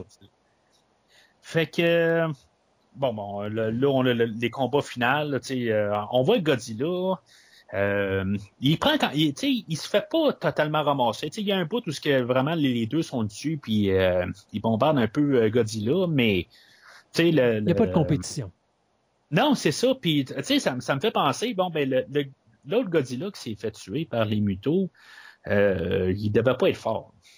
Ben, si c'est- un, parce si que- c'est- si c'est un, un monstre préhistorique régulier, non, parce qu'il n'y a pas. Ah, tu sais, écoute, la, la Oui, plus belle séquence de ce film-là, c'est quand Godzilla décide d'éliminer maman, euh, maman Muto, là, c'est qu'il ouvre la gueule puis il crache dedans. Bon. Ouais, ouais, il a ouais, comme dit, ça. là, tu t'es relevé une fois, tu ne relèveras pas deux fois, suis tanné, là. Fait que, euh, ouais, ouais. C'est ça. C'est, c'est, euh, à quelque part, là, euh, moi, je suis allé dans, dans ma tête, là, euh, regarde, tu veux te sentir c'est quoi un haleine là, de, de 10 millions d'années? Ben, ça va sentir comme ça, tu sais. Mais, euh, même, euh, ben, on est en train de sauter un petit peu, là, mais, tu sais, dans, dans cette scène-là, euh, je, je me suis dit, coudonc, il va-tu faire le finish him à- ou la, la, la, la manière de terminer à, à King Kong qui va comme... euh, ouais, il a arraché la, la gueule. Ouais, ben c'est ça que je, c'est ça qu'on dirait qu'il allait faire, tu sais, mais c'est pas exactement ça, là, mais euh, en tout cas, c'est. Godzilla se rabaissera pas à faire quelque chose d'aussi banal. Il faut que ça soit quelque chose de merveilleux. Rappelle-toi la fin de King Ghidorah dans Godzilla King of the Monsters. C'est tout simplement remarquable la manière. Quand il finit une créature puis qu'il est vraiment tanné de l'avoir dans sa face, il va pas juste s'en débarrasser en y ouvrant la gueule, il va l'exterminer. là. C'est, c'est- s'il y avait la race humaine à exterminer, il ferait probablement ce qu'il a fait dans Shin Godzilla quand il décide d'exterminer euh, toutes les villes, là, puis de cracher son, son, crachoir parce que là, on vient d'y faire mal, puis là, il y en a, ça claque. Là. Fait que Godzilla, quand il décide de finir quelque chose, c'est toujours grandiose. Et euh, ce Godzilla fait, ce Godzilla ne fait pas, euh, il fait pas les choses à part, hein, c'est la même affaire. Quand il décide de finir la job, et je te dirais juste la- le premier mouton qui m'a fait, qui m'a amusé parce que je trouve qu'il s'en est débarrassé vraiment euh, d'une façon trop facile, soit celle Ouais. de, de, de la manière. Il rentre dans Ah, l'édifice. Ouais, je vais, je vais juste appeler ça la manière tu mouches. Euh, où est-ce qu'il Mhm. sert de sa, de sa queue pour le squasher dans un building. Euh, je trouvais Il est tout embroché au travers de des, Ouais, je ben, des trouvais. morceaux d'édifice. Mais tu sais, encore là, là, c'est comme à un moment donné, puis tu le vois dans sa face. C'est comme, OK, là, je suis tanné. Pouf, Mhm. c'est réglé. Puis quand, quand il, a- il va confronter la mère, Mouto, c'est la même affaire. tu le vois pas commencer à se tabasser avec. Il prend la gueule, il l'ouvre, puis là, ben, tiens, regarde, je vais te montrer comment qu'on finit un combat euh, pour dire vraiment, là, à 9 et 9, là, je suis tanné, là, puis pouf, puis c'est réglé. Ouais, ben c'est c'est ça. C'est c'est quelque part Godzilla il a dit bon ben monsieur et madame tout le monde sont tannés de me voir un peu à l'écran. C'est ça. Euh, ils sont allés c'est- vous voir ça à l'écran. Là, je vais régler ça. ça. Maintenant, c'est moi qui. Je suis le king des monstres. Alors là, vous allez me voir euh, avec ma belle prestance à l'écran. Euh, puis puis c'est ce que ça donne. Puis d'un côté, c'est drôle parce que, tu sais, tantôt, on parlait de la relation mythologique euh, où est-ce que tu avais le personnage, j'avais l'acteur principal qui, euh, qui voyait Mhm. le visage de Godzilla, puis Godzilla disparaît dans, dans le brouillard. Puis des fois, à un moment donné, tu te demandes s'il n'y a pas un lien psychologique entre Aaron Taylor Johnson, le personnage de Ford, qui interprète le personnage de Ford Brody, et Godzilla. Parce que si tu te rappelles, quand que Brody, pendant ce temps-là, lui va retrouver la- la- la- l'espèce de bombe qu'ils vont amener sur le Mhm. bateau parce que là, euh, il risque, ça risque d'exploser à travers euh, San Francisco, puis là, il y aurait des morts. Alors, vu que le plan n'a pas réussi, puis que Godzilla semble gagner le combat avec les moutons, bien, on décide d'évacuer la, la bombe puis de l'envoyer euh, du côté de l'océan pour justement faire en sorte que quand elle explose, elle ne détruise pas non seulement San Francisco, mais qu'elle ne tue pas des millions d'individus. Ben, lui va se ramasser sur le bateau puis amener cette bombe-là. Puis à la fin, il va perdre connaissance. Il va tomber à terre parce qu'il va être totalement épuisé. Et quand Godzilla tue la mère Mouton, la première chose qu'il fait, c'est qu'il regarde le bateau s'en aller, servir de bord et il s'écrase à terre. Et je trouvais le ah, lien entre ouais, les deux. Ouais, mais euh, c'est ce que j'ai pensé qu'il était comme épuisé, mais en bout de ligne, il sait qu'il va mourir. Il y a, il y a ça aussi, ça sert plus à rien là, je veux dire, euh, c'est dans le fond là, sa mission est faite. Ben, il va retourner en hibernation, il va pas nécessairement mourir. Non, non, non, non, mais euh, euh, Ta- Taylor, euh, Aaron, Ouais. euh, ou Ford, en bout de ligne, il, il est pas là pour désamorcer la bombe. Il est là pour l'apporter dans l'océan. Mais Oui. en bout de ligne, regarde, il a fait qu'est-ce qu'il avait à faire. Puis là, Exact. ben, tu sais, genre, ben, j'attends, j'attends. Tu sais, je veux dire, il me reste cinq minutes. Puis euh, je vais Mais- regarder les étoiles. Puis Mais il écrase quand même à terre parce Oui. c'est un épuisement. Là. Il, est là, vient de passer à travers une, gro- une grosse épreuve. Oui. Il est juste fatigué, puis là, c'est comme, il est résigné à, à- à la défaite. Mais, euh, mais tu comprends que Godzilla, quand il a défaite la maman Mouton, fait la même affaire. Il écrase à terre. Et, et je trouvais le lien qui était quand même le fun entre les deux. Euh, puis au moment où le personnage de Ford va retrouver sa famille, à l'autre bout, Mhm. Godzilla se réveille, puis il se réveille pas devant n'importe qui, Ouais. il se réveille devant le personnage de Ishiro Serizawa, euh, qui est en réalité le réal- un, un personnage qui était fait en hommage avec le réalisateur du premier film de 54. Mhm. Fait que, tu sais, les, je trouvais que les, les liens étaient vraiment bien faits, étaient le fun. Mais encore là, comme je disais, si vous l'écoutez au premier degré, vous verrez pas ça, mais si on l'écoute au deuxième degré, il y a des beaux clins d'œil qui sont faits que je trouvais vraiment remarquables, surtout pour la fin du film. Là. Je trouvais que ces deux affaires-là étaient vraiment, euh, étaient vraiment le, le- le fun à, à- à remarquer. Mais je pense que, que le, le film, il voulait qu'il y ait plus un lien avec euh, Serizawa que, euh, ce que ce que tu me dis là avec euh, euh, Ford puis Godzilla. Ouais. je pense, ça, ça, je le vois ce que tu me dis. Mais je pense que, que le film essayait de nous dire qu'il y avait quand même un lien entre Serizawa et Godzilla. C'est à quelque part, Serizawa, on n'a quasiment pas parlé dans tout le film, là, mais il est comme tout le temps comme perturbé. Il y a la conscience. du film, là, sais, ouais, ouais, c'est ça. Moi, je j'appelle ça la que- conscience du film. C'est lui qui dit au personnage, c'est le même, il faut que ça se passe. Vous écoutez pas ce que je vous dis, ben regardez, ça vire au chiard. C'est la conscience du film, c'est la bonne direction à prendre. Euh, ça va l'être aussi dans le deuxième d'ailleurs. Euh, mais tu Ouais. sais, c'est. Parle-moi-en pas trop du deuxième. Ben, je le sais bien. J'ai pas vu. Je l'ai pas. Je l'ai juste vu. euh, Ben, ça fait à peu près peut-être un an et demi que je l'ai vu. Euh, mais en tout cas, je voulais tester ma nouvelle télé. Puis euh, c'était un des. J'avais acheté le film pour la, la- La nouvelle TV. parce que je venais juste de... Ben c'est ça. Puis je me suis dit, ah ben regarde, ça va être pas pire, mais en tout cas. On en parlera au prochain euh, Oui. ben, l'épisode sur, euh, sur Godzilla Monsters, mais c'est quand même bien. tu sais, C'est, le lien est là, mais je trouve quand même que à ce niveau-là, à la conclusion, tu vois vraiment qu'il y a vraiment un lien entre le personnage de Brody et le personnage de Godzilla à partir du moment que les deux se retrouvent au même endroit. Mais euh, en tout cas, c'est- c'est pas mal ça. En tout cas, pour euh, Serizawa, je, je trouve qu'il a comme pas, euh, il, a, il a comme été écarté. C'est comme c'est son point de, c'est la conscience comme tu dis, Oui. mais euh, euh, je- c'est c'est ça. Mais sais, on, on, on- le, le colonel David là, ou l'amiral David, euh, Oui. je me rappelle plus de son nom. là, Ben, je c'est dis David l'amiral, parce que euh, c'est le choix qu'on a décidé de l'appeler. C'est ça, mais l'admiral Mais- Stens. Il je veux dire, il, il a disparu dans tout ça. Il est-tu mort? Euh, Non, non, il est encore là. Je Euh, si je me trompe pas, je pense, je pense même qu'on le voit dans le deuxième film, euh, ce personnage. Euh, oui, je pense que tu as raison. Oui, j'ai, oui, oui, j'ai, checké le, le, l'IMDB rapide, puis j'ai, j'ai vu qu'il était dans le deuxième. Oui, C'est effectivement. Mais dans, dans, dans tout ça, c'est ça. C'est ju- jusqu'à là, tu sais, c'est- on, on a l'histoire qui se termine bien, tu sais, la famille qui, euh, qui est retrouvée, puis euh, dans le fond, tout ce qui, est- qui doit, qui, qui termine un film catastrophe, dans le fond. Euh, mais on n'a pas vraiment parlé beaucoup de film catastrophe, hein, tu sais, parce que ça reste quand même un film catastrophe, tout ça. Puis tu sais, on le voyait comme dans les séquences de train, Ouais. puis euh, tout, tout euh, le, le- le- le tsunami, tout ça. Puis tu sais, toutes ces affaires-là, c'est toutes des choses qu'on a comme passé par-dessus, mais tu sais, c'est- ça reste quand même un film catastrophe. c'est beaucoup ou, euh, plus un film catastrophe qu'un film de monstre, tant qu'à moi. Oui, c'est ça. C'est, euh. On, ça vient juste un film de monstre là, dans les derniers 15 minutes. Mm. Euh, c'est, pas mal ça. Oui, effectivement. Euh, le dernier plan, dans le fond, c'est où ce qu'on était là, avec Serizawa qui, est, qui est en face de Godzilla, puis que Godzilla se, se réveille, puis dans le fond, il se dit ah, je, je suis mal couché en ville, je vais aller me coucher dans le fond de l'océan. Euh, il se réveille, puis c'est ça, il saute dans, dans l'eau.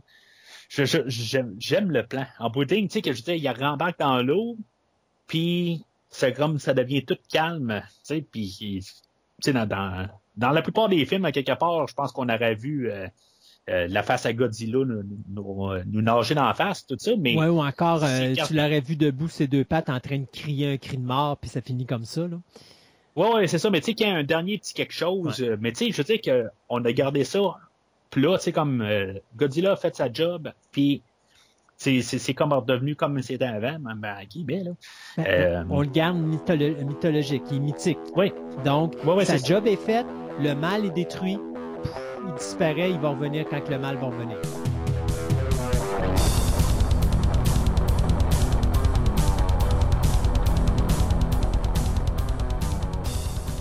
Alors, euh, Christophe, Oui. euh, en conclusion, euh, tu coterais le film sur une échelle de jaune, vert ou rouge? Je mélange tout ça ensemble, mais, Non, mais compris. écoute, Godzilla 2014, pour moi, c'est, il est pas facile à, à grader. Je te dirais que je serais dans le vert tirant vers le jaune parce que euh, autant au niveau visuel, Godzilla est époustouflant à regarder, autant au niveau des idéologies et du message, c'est extraordinaire. Euh, c'est extraordinaire. Sauf que au niveau d'un film de Godzilla, c'est décevant. Euh, au niveau du visuel, au niveau des combats tout ça, de se faire couper continuellement les images d'en face, ça devient frustrant. Euh, et euh, on ne s'attache pas au personnage principal, on ne s'attache pas au personnage secondaire. Donc, on suit une histoire et l'histoire de fond, elle est parfaite, elle est excellente. Euh, probablement une des meilleures histoires de Godzilla euh, que j'ai vues dans ma vie, dans toute la série de films de Godzilla qu'on va avoir, parce que c'est une histoire qui a de la logique, contrairement à d'autres affaires où à un moment donné, tu vois des choses qui n'ont pas de bon sens. Là, tu vois quand même qu'on essaie de rester quand même, malgré cet univers qui est tout à fait fantaisiste, on essaie quand même de garder de la crédibilité. Et je pense que 2014 a bien fait sa job là-dessus. Fait qu'il y a des points extrêmement positifs, il y a des points extrêmement négatifs, mais pas assez pour dire que je vais l'envoyer dans le jaune. Fait que moi, j'irais un vert tirant vers le jaune un petit peu, là, un vert pâle un petit peu, Euh, mais n'em- n'empêche que pour moi, euh, Godzilla 2014 est probablement le meilleur film global de la saga Godzilla. Maintenant, si on s'attaque au Godzilla au niveau des films de monstres, et des combats et tout ça, c'est pas un des meilleurs, loin de là. Euh, il y a des choses qui sont meilleures que ça. Mais ça demeure quand même un film que je trouve supérieur et de loin à Shin Godzilla qui a été fait par la suite pour ramener le Godzilla euh, au Japon et euh, nettement supérieur au Godzilla, Godzilla King of the Monsters qui va être sa suite en 2019. Mais tu vois, je te disais à un moment donné, comme popcorn movie, je pense que le Godzilla de Roland Emmerich est meilleur que le Godzilla de 2014, mais en tant que film, en tant que cinéfilm, euh, cinéphile, pardon, le Godzilla 2014 est de loin supérieur euh, à la version de, 2000, euh, de, de 1998 de Roland Emmerich. Fait que je te dirais un vert tirant sur le jaune un petit peu. Là, j'ai un gros soulagement. Honnêtement, je pensais devoir, devoir comme quasiment me défendre. Euh, moi, je, je veux dire, je, je suis incontestablement un, sur un jaune. C'est, euh, j'y ai vraiment pensé. Là. Je me suis dit, ouais, mais les visuels, euh, c'est, euh, sais, euh, Cranston au début, tu sais, il m'embarque quand même un peu tout ça. Tu sais, je veux dire, je commence à embarquer tranquillement, mais tu sais, tout ça s'effondre quand justement Cranston, tu commences à t'in- t'investir un petit peu parce qu'il est là depuis le début. Ben là, ça, ça tu sais, t'as le tapis qui est tiré sur tes pieds. Puis là, t'es laissé à, à la famille Ford que j'ai absolument aucun. euh, il n'y a pas de lien du tout qui se fait là. euh, je comprends le, visuel, mais le visuel, c'est juste des petites parties. Je veux dire, tu peux arriver sur YouTube euh, marquer euh, séquence de monstres euh, euh, Godzilla 2014, puis tu vas avoir un message, un, un, euh, un montage de 15 minutes, puis tu vas avoir tout ce que tu as à voir dans le film, puis tu, tu, vas dire waouh pendant ces 15 minutes-là, ça va. Mais sauf que pendant les deux, l'heure et 45 que, qui, est tout au travers de ça, ben il y a des bouts là que c'est long puis ça devient pénible. Il y, a, des bouts là, que je que- quand j'ai réécouté euh, la deuxième fois, j'ai j'ai écouté le premier, la, première fois là, euh, pour aujourd'hui, je l'ai écouté euh, deux fois. Euh, mais la, la- la première fois, je l'ai écouté d'un coup. OK, puis euh, y a même des fois, il a fallu que je prenne une coupe de pause, là, euh, quelques minutes, un peu me replacer les idées.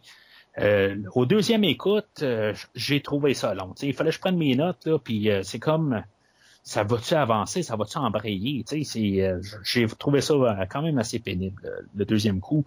Je dirais qu'il y a, y a un bon 15-20 minutes là, qui pourrait être coupé dans le film, puis que, à quelque part, là, on aurait un film là, qui serait pas mal plus...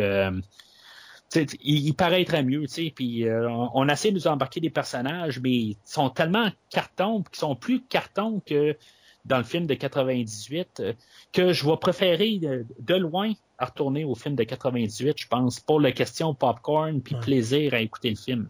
Oui, ben au niveau Euh, action, le 98 il est beaucoup plus intéressant à regarder. Là. Puis, tu sais, c'est pas que les personnages sont nécessairement plus développés, tout ça. Tu sais, oui, l'histoire de fond, elle, elle est meilleure aujourd'hui, ça, je te l'accorde. Sauf que comme film à la langue, je veux dire, ça devient laborieux. Tu c'est, comme, c'est, une corvée rendue à un certain bout. Là. Tu à part t'arrives à- aux derniers 15 minutes, là, euh, je, veux dire, c'est, pour ça qu'on a payé pour voir le film. Mais sauf que, tu il faut que tu les, 100 les 1h45 avant. Euh, c'est c'est beaucoup moins plaisant. Fait que, euh, moi, je, je- avec ben, même aussi, les personnages, puis les dangers, puis le film catastrophe, euh, si on regarde ça dans cette, optique-là, j'ai comme jamais vraiment l'impression que nos personnages qu'on a, ben tu t'en as parlé tantôt, euh, il y a, jamais vraiment une fois où ce que j'ai peur pour la famille qu'elle survive pas. Le, personnage de Ford, j'ai jamais vraiment l'impression qu'il est en danger. Euh, tu sais, c'est à quelque part présente-nous des personnages puis montre-nous qui sont en danger quelque part pour qu'on essaie d'avoir un petit sentiment de quelque chose, mais on n'est pas capable de nous présenter ça. Fait que c'est clairement euh, c'est un jaune là, vraiment définitif. Là, Euh, à part les visuels, euh, le, le- le restant, là, euh, je, trouve que j'ai vraiment pas embarqué. Puis honnêtement, je pensais être capable d'embarquer un peu plus. Mais ça, ça, vient peut-être aussi de, la, perspective que aussi, ben, j'aime quand même les films de monstres aussi, euh, mais la première fois que j'ai vu ce film-là, en 2014, Ben, j'avais euh, j'avais vu le film de 98. euh, je l'avais vu au cinéma. Je veux dire, je connaissais pas nécessairement beaucoup l'univers. Euh, j'avais vu, je pense, le, le premier film euh, en, en DVD, là, quand les DVD commençaient à sur le marché. Euh, Puis ça, c'était genre en 2000, 2000-2001, là, dans, dans ces eaux-là. Euh, mais tu sais, je veux dire, ma, ma connaissance de Godzilla n'était pas euh, aussi... Ben, tu sais, je dis pas que je connais encore tout plus l'univers, mais tu sais, je la connais beaucoup plus que je la connaissais euh, à l'époque. Puis euh, je trouve que quelque part, ben, oui, il y a des beaux hommages, mais je veux dire, dans la, base, que c'est un film qui est supposé être de monstre, puis même pour catastrophe, euh, ben je trouve que il, euh, échoue, ben c'est pas de- complètement là, mais il échoue quand même euh, à pouvoir ressortir là euh, efficacement là ces, ces deux genres là. Et je trouve ça dommage parce qu'à l'origine, tu savais qu'on voulait prendre King Ghidorah et l'amener tout de suite. Et Edwards, lui, avait dit non parce que j'ai un message euh, sur la nature et tout ça, puis je trouve que ça va à l'encontre. Mais je trouve que l'idée de ne pas avoir une créature qu'on connaissait dans l'univers de Godzilla nuit un petit peu à Godzilla euh, 2014. Si on avait eu un King Ghidorah ou encore un Rodan ou un Serp- Serptilicus ou n'importe quelle autre créature qu'on connaissait dans l'univers de Godzilla qui aurait été, euh, qui aurait été là contre Godzilla, ça aurait peut-être été encore plus intéressant euh, que euh, d'avoir des monstres qu'on connaît pas comme le- les moutons.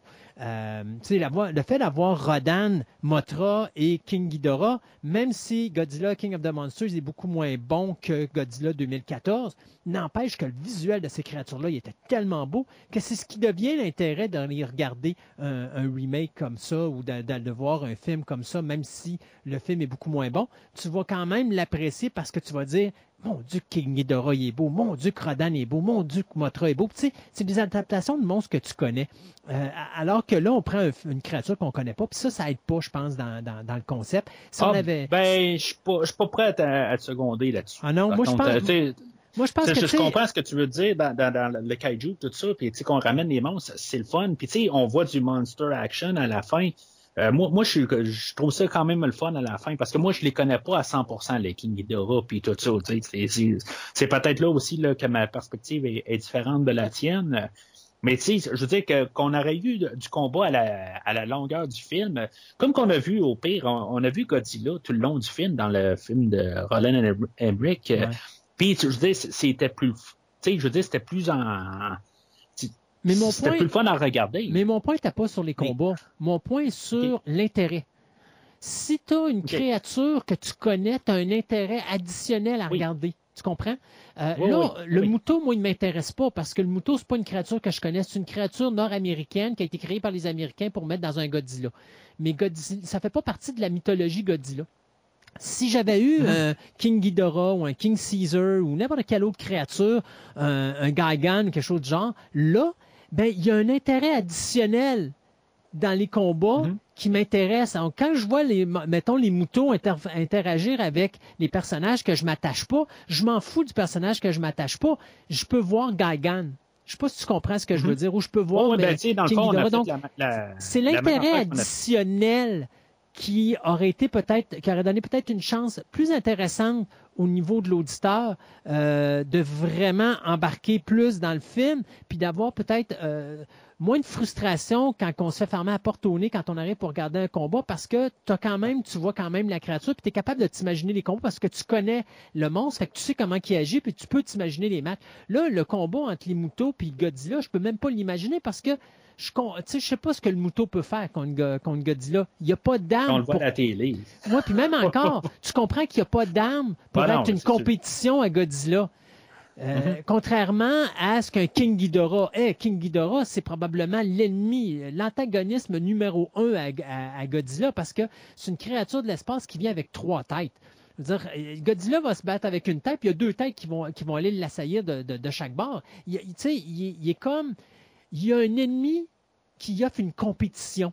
Là, dans ce Mhm. film-là, tu connais pas le mouton, euh, tu le vois pas non plus se battre, tu sais pas ses pouvoirs, qu'est-ce qu'ils peuvent faire contre Godzilla, techniquement absolument rien, à part le fait qu'ils sont deux, puis qu'à deux, ils peuvent le mettre à terre, puis ils cogner dessus. En dehors de Mhm. ça, il n'y a pas rien d'autre qu'ils peuvent faire.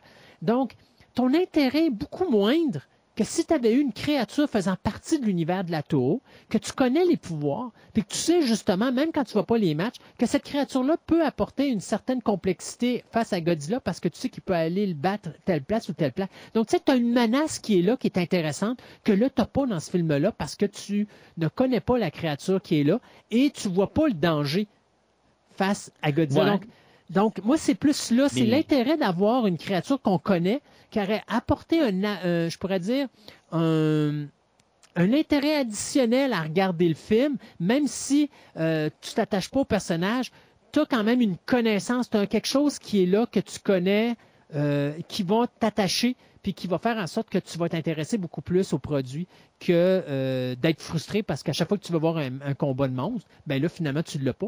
Puis qu'en bout de ligne, ben, euh, tous les points que normalement, en tant que fan de Godzilla, tu peux t'associer à, ben là, tu n'as rien à part le monstre, puis le monstre, tu le vois pratiquement pas. Mais, tu sais, ça, le, film d'aujourd'hui, c'est Godzilla Begins. Tu sais, c'est. euh, c'est on, on a une introduction à Godzilla, tu sais, puis c'est fait pour introduire le personnage de Godzilla au marché américain. Puis, je veux dire, la prochaine fois, ben, sais, on a un 2, on met plus On le paquet, puis là, c'est là qu'on, c'est, euh, ouais, ben, c'est ça, ben, c'est, c'est, c'est comme ça, c'est fait. Le, le premier, c'est, comme j'ai dit, c'est Godzilla Begins. Comme qu'on avait Batman Begins, on n'a pas mis le, le Joker Non, au mais on a mis film. On l'a mis au deuxième. Tu as mis On a mis, ouais, mais Puis je tu le connais. Pour monsieur, madame, tout le monde, là, Ra's al Ghul, Mais je là, parle pas moi, je l'ai connu. oui, mais moi, je parle, je parle pas de monsieur, madame, tout le monde. Moi, je parle du fan. Oui. Le Oui, fan. oui, ben c'est ça, c'est ça. Oui, je, je suis entièrement d'accord. Mais pour le fan de Batman qui arrive à, à Batman Begins, euh, je- il va savoir c'est qui Ra's al Ghul, qui Oui. est joué par Ken Watanabe, justement. Euh, mais euh, le, le, dans, dans euh, le, le deuxième Batman, ben là, tu arrives avec monsieur, madame, tout le monde, il arrive, ah ben oui, c'est là, c'est le Joker.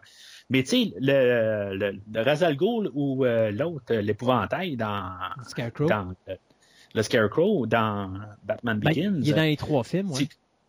Ouais, euh, Oui, il est dans les trois films, le Scarecrow. oui, oui, oui, oui, oui, oui, je sais. Non, mais ce que je veux dire, c'est que tu arrives au premier film de Batman Begins. euh, Oui. Tu sais, t'arrives puis tu dis, bon, mais tu commences à plus, euh, être dans le bas fond là, de la, la connaissance de Batman. Tu sais, c'est- pas, c'est pas, euh, c'est pas les, les, les, euh, les, vilains les plus connus. Là, tu sais, c'est- Non, c'est- ça commence mais- à être de, de second plan. Mais ce sont des, des, des- des vilains que tout fan connaît. Donc, euh, Oui. ça amène un intérêt, même si ton personnage, ton antagoniste principal, qui était Liam Neeson, n'est pas un personnage que tu connais nécessairement. Tu as Mm. autour des personnages secondaires qui sont des vilains que tu connais, qui t'amènent un intérêt additionnel à regarder ça en tant que fan. Godzilla Oui. 2014, en tant que fan, en dehors de la créature, il n'y a absolument rien. Tu comprends? Eh Oui, oui, oui, oui, oui, je comprends. Puis, t'as- j'ai 11 minutes pour me satisfaire dans deux heures de film.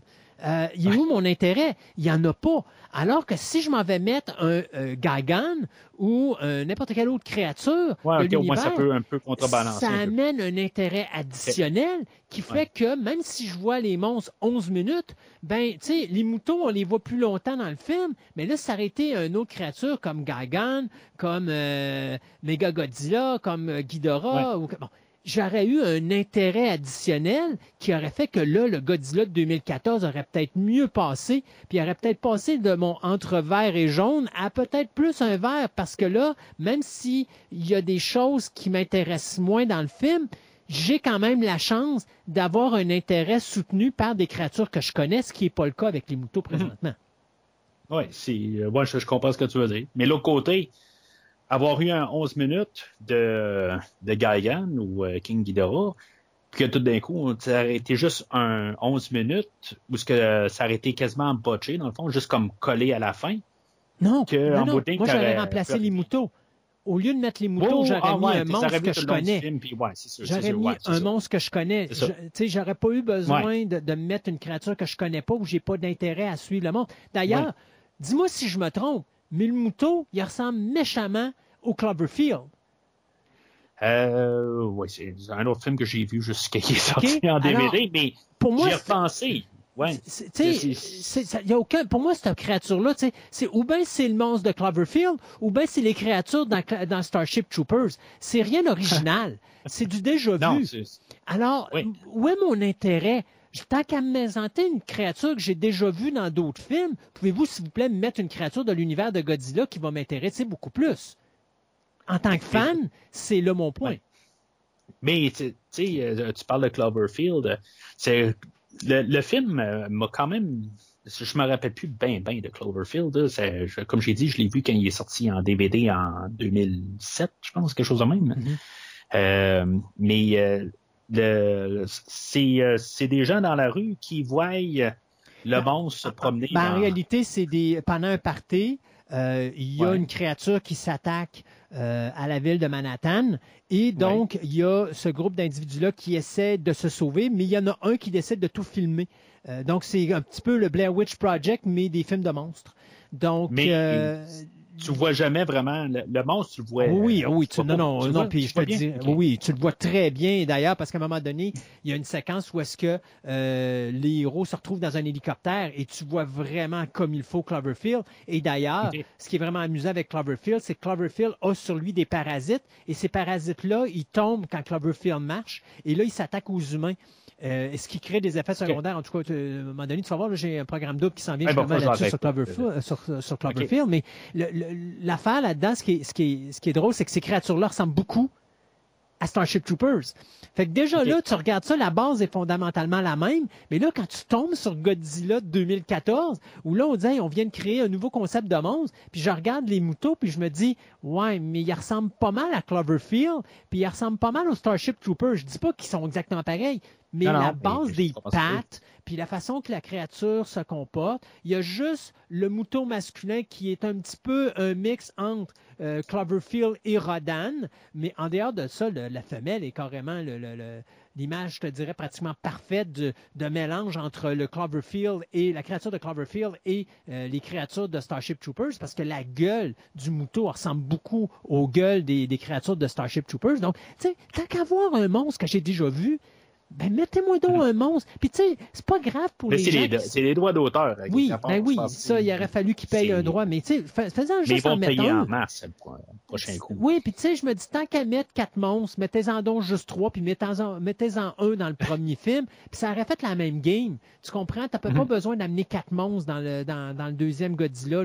Tu aurais pu en amener juste Ouais. trois, puis ça aurait fait la game. Tu sais, moi, avoir Rodan dans le premier Godzilla de 2014 aurait fait la job, puis d'amener Mothra et Godzilla contre King Ghidorah, c'est d'ailleurs, ça a déjà été fait parce que King Ghidorah, être tout seul, c'est déjà pas pensable parce que c'est un monstre qui est extrêmement puissant. Alors d'avoir Mothra qui est associé à Godzilla parce que ce sont deux créatures qui sont là pour protéger la Terre, ça arrivait à un point parfait. Tu n'avais pas besoin de Rodan dans le décor. Mais si tu avais mis Rodan dans le premier ou n'importe quelle autre créature, ben tu fais juste étaler ton budget sur tes droits d'auteur, ça aurait été parfait. Puis là, tu aurais été impliqué dans l'univers de la Toho puis des monstres de la Toho. Et il y aurait eu un intérêt additionnel pour les fans pour écouter Godzilla 2014. Fait que euh, moi, euh, je pense qu'on a euh, pas mal épluché ce qu'on avait épluché sur le film d'aujourd'hui. Et- et. Et Godzilla King of the Monsters. Et King of the Monsters, on a c'est pas mal. Ben toi, tu t'es pas mal avancé dessus. Moi, j'ai. Je- tu Je, je, je veux dire, je suis dans le néant. c'est- c'est- De toute Fait que, façon, on mais tu sais, en même temps- podcast. Ben, c'est ça. Puis euh, en même temps, ben, tu sais, des fois, juste en reparler d'une perspective différente, ça peut voir autre chose aussi, tu sais, comme euh, Shin Godzilla, où ce que ta, ta- ta perspective avait changé beaucoup quand même là, avec euh, euh, l'écoute pour le podcast. Euh, mais en tout cas, on en reparlera la, la prochaine fois, voir si mettons on, on peut pas euh, tr- trouver euh, du bon, si mettons on réussit à, à avoir bon. quelque chose. Il y a du bon dans, God- dans euh, Godzilla King of the Monsters. Il y a de très belles choses dedans. Euh, Ah, mais j'ai hâte de l'écouter rendu là. C'est quand même de juste de, de voir à la suite là. euh, j'ai hâte qu'on en parle puis euh, de, de masser puis euh, juste de visualiser le film parce que euh, tu sais, moi la seule affaire que je me rappelle c'est euh, il y a Charles Dance comme méchant.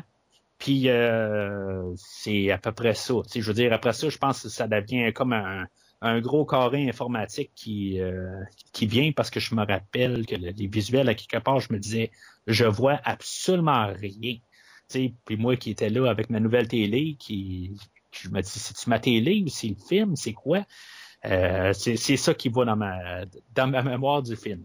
Et moi, je te dirais que au niveau de ce que je retiens le plus du euh, King of Godzilla euh, ou Godzilla King of the Monsters, c'est l'espèce de remake de la chanson de Blue Oyster Cult Godzilla qui était au générique de la fin, qui était interprété par, euh, mon Dieu, je pense que c'est le rappeur américain euh, euh, Eminem euh, qui avait fait justement pour le film là, de, de, de 2019 qui était sublime.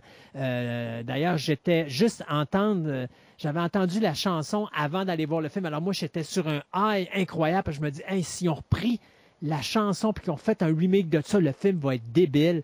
Alors euh, peut-être c'est ça, ça a peut-être été ça ma déception. hein. J'étais peut-être sur un, trop sur un high, mais tu sais même à l'avoir réécouté la deuxième fois. Les problèmes qu'il y avait la première fois sont venus dans la deuxième, mais anyway, on en reparlera euh, dans, dans quoi? Deux podcasts? Parce qu'il va falloir qu'on parle de Skull Island avant. Oui, puis Skull Island, je pense qu'ils vont avoir euh, appris un peu de ce que tu as dit dans le, le film d'aujourd'hui. Pas assez de Godzilla, mais est-ce qu'on va avoir trop de, de, de Kong la, prochaine fois? En tout cas, on en parlera. Je Yes. Pas trop euh, le, le- le- tout euh, le film sud. Ouais, c'est ça. Mais euh, en tout cas, j'ai bien hâte. J'avais hâte d'être rendu là. Euh, sais, on a commencé la rétrospective. toi et moi, ça, ça fait à peu près un an qu'on a commencé à parler là, du premier film de King Kong versus Godzilla. Puis on de va 62. finir. Puis là, on va finir avec Godzilla Puis, versus Kong. Ouais, puis tu sais, je veux dire, je, je, je ça là, avant qu'on enregistre aujourd'hui, puis je me dis, voyons, ça fait quand même longtemps qu'on a commencé cette euh, rétrospective-là, puis on en parle encore, puis euh, en tout cas, si.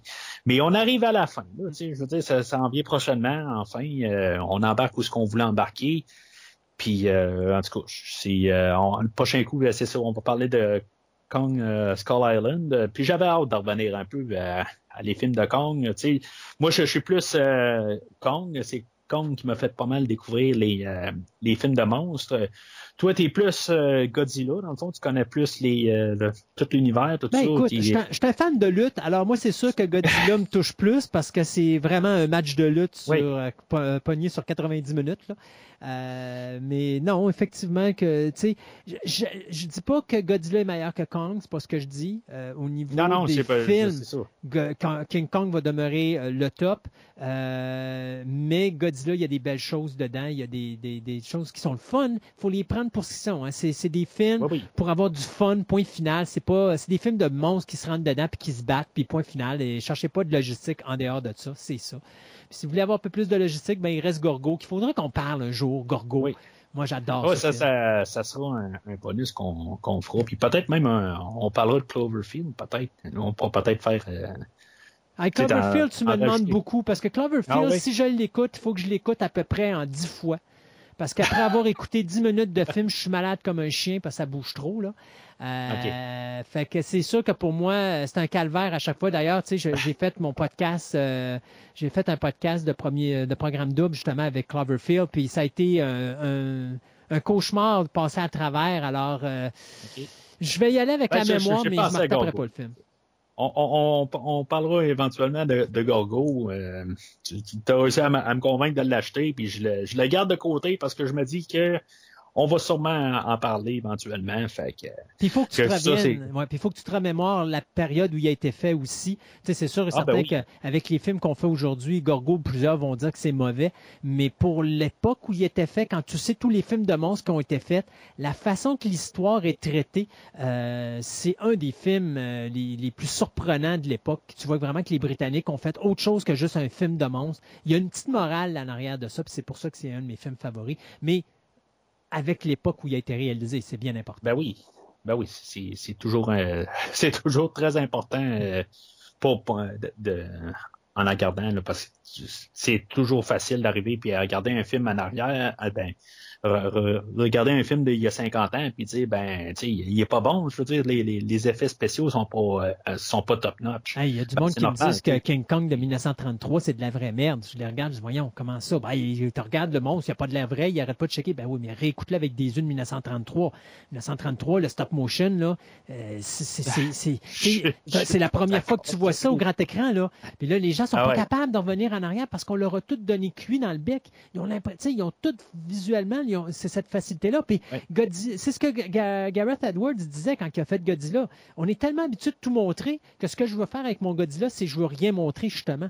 Euh, puis d'un côté, oui, j'y tire mon chapeau. et oui, c'était une bonne idée, mais il l'a trop fait. Il aurait dû, euh, il aurait dû aller à 50-50 là, euh, au lieu d'y aller à, à 100 Mais des fois, quand vous écoutez un vieux film, il faut vous remettre à l'époque que ce film-là été fait. Tu sais, je vais, euh, je pourrais à un moment donné vous parler de films de Simbad. Puis il y a beaucoup de monde qui vont dire que les films sont mauvais. Mais pour l'époque où c'était fait, c'était excellent comme film. Mais c'est ça, il faut s'en remettre dans les années 70 pour être capable de le réécouter au niveau de la façon que le film a été réalisé à l'époque où il a été fait pour vraiment le savourer comme il doit être savouré. Fait que euh, je pense que c'est pas mal tout pour aujourd'hui. Là, je, vais même larguer une bombe parce que je pense que c'est le premier podcast que je fais avec toi, puis que j'ai pas largué le mot James Bond. Mais je vais le larguer juste pour le larguer pour dire que pour toucher tous les, les points, tu sais. N'importe quoi. N'importe quoi. Tant qu'à parler de James Bond, je pourrais dire qu'en 2020, Sean Connery nous a quittés. Ouais. Alors voilà, alors tu as fait ton segment de nouvelles James Bond à travers ton, ton podcast de Godzilla. Mais j'ai toujours aussi, tu sais, pour X raison, il y a tout le temps quelque chose qui fait une référence à James Bond, puis j'en ai pas trouvé dans le film Ben oui, il d'aujourd'hui. y en a une. Voyons. Ah oui. Ben oui, tu sais, le train dans lequel notre héros se trouve à un certain moment donné avec euh, ce jeune petit garçon asiatique qui est sur Oui. une espèce de petite barre. Bien, as Oui. exactement les mêmes trains dans le film. Euh, mon Dieu, c'était You Only Live Twice. Si tu te rappelles, dans le volcan. Oui, Bon, oui, ben, y a- je l'ai écouté il y a deux semaines. Alors, tu sais, il y a ces espèces de petits tramways qui Oui, se oui, oui, Ben avec, voilà, euh, alors voilà ton, voilà ton Ouais. lien. Ah, oui, effectivement. Voilà ton lien. Ouais, c'est. Euh, mais à, à part de ça, mais moi aussi, je l'ai manqué, celle-là. Il y a juste Totoff pour te dire des choses de même. Moi, je suis une encyclopédie cinématographique. Je suis capable de te faire des liens avec n'importe quoi, même s'il n'y en a pas, moi, t'en créer. Ouais, c'est. moi, je, je, j'allais plus aller. je- honnêtement, j'y ai pensé à, à ça dans le saut. euh, à, la fin, là, où qu'on a le- tous les, les, gars d'armée qui, qui sautent euh, en. en, en- euh, le- Tu parles de quoi? Les, En- les en militaires, lorsqu'ils s'en vont, Les euh, militaires, dans les airs, puis qu'ils vont, euh, ils s'en vont à San Francisco. Ouais, mais ça, moi, tu vois, Ouais, je, l'associerais beaucoup plus avec The Spy Who Loved Me, ouais. avec la séquence Ah. d'introduction. Ouais, ben j'y ai pensé à. Ou encore à View to a Kill. Brosnan, euh, Ouais. Ou t'as encore la séquence de View to a Kill, ou même Moonraker, dans le pire des cas, si tu Ouais. veux, lorsqu'ils arrivent sur le sol, Ouais, mais ça, c'est Golden Gate Bridge, euh, View to a Kill. A View to a Kill, exactement. Ou encore, tu sais, quand ils atterrissent sur San Francisco, là, ben là, tu pourrais pousser et t'en aller avec Moonraker lorsqu'il ouvre son espèce de, de planeur. Puis que quand il atterrit sur l'île, euh, tu sais, il atterrit de la main d'une façon aussi gracieuse. Tout comme To Live and Let Die. Même chose quand tu parles Ouais. avec son planeur qui atterrit d'une façon gracieuse comme nos militaires à San Francisco. Tu vois, il y a plein de liens à faire avec Ben. James Bond. Je suis déçu de moi-même de pas. euh, que, Ah. que là, tout d'un coup, à la fin, là, il faut, il faut les rechercher. là. En tout cas, c'était ça. Bon. Fait que, Christophe, avant qu'on ait euh, perdu vraiment tout le monde, là, Oui. ben, je commence à me demander si on n'a pas perdu tout le bord rendu là. euh, euh, juste euh, rappeler les gens que vous pouvez suivre le premier visionnement sur euh, Facebook, Twitter. Quand les nouveaux épisodes sont disponibles, ben, toutes les sont déjà postés sur ces réseaux, les réseaux sociaux. C'est, là où je les publie dans le fond, puis vous pouvez aller chercher le, le nouvel épisode. Même chose pour Christophe. Euh, toi, les réseaux sociaux, on parle de Facebook et Twitter. Euh, Facebook Euh, principalement parce que vous avez la page Facebook de Fantastica Radio Web et vous avez la page Facebook de Programme Double. Idéalement, si vous voulez savoir un petit peu ce qui se passe avec nous autres, vous vous abonnez à ces deux pages-là. Avec ça, vous avez pas mal toute l'information nécessaire pour nous suivre sans problème. Alors, euh, Christophe, qu'est-ce qui a tué la bête? Qui a tué la bête ou qui a tué le podcast? qui a tué le.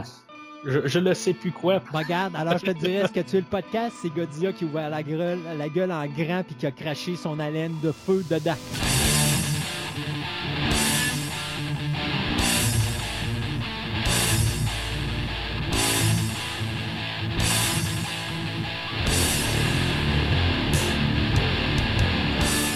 Merci d'avoir écouté cet épisode de Premier Visionnement. J'espère que vous vous êtes bien amusés. Revenez-nous prochainement pour un nouveau podcast sur un nouveau film. Les opinions qui se sont dites sont les miennes et ont pour but de mieux comprendre le film et ou trouver un sujet de discussion et non de servir comme version officielle ou définitive du film discuté ici. N'oubliez pas de suivre la page Facebook de Premier Visionnement pour être informé de nouveaux podcasts.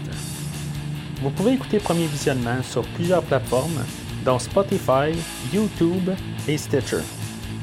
Merci et au prochain épisode.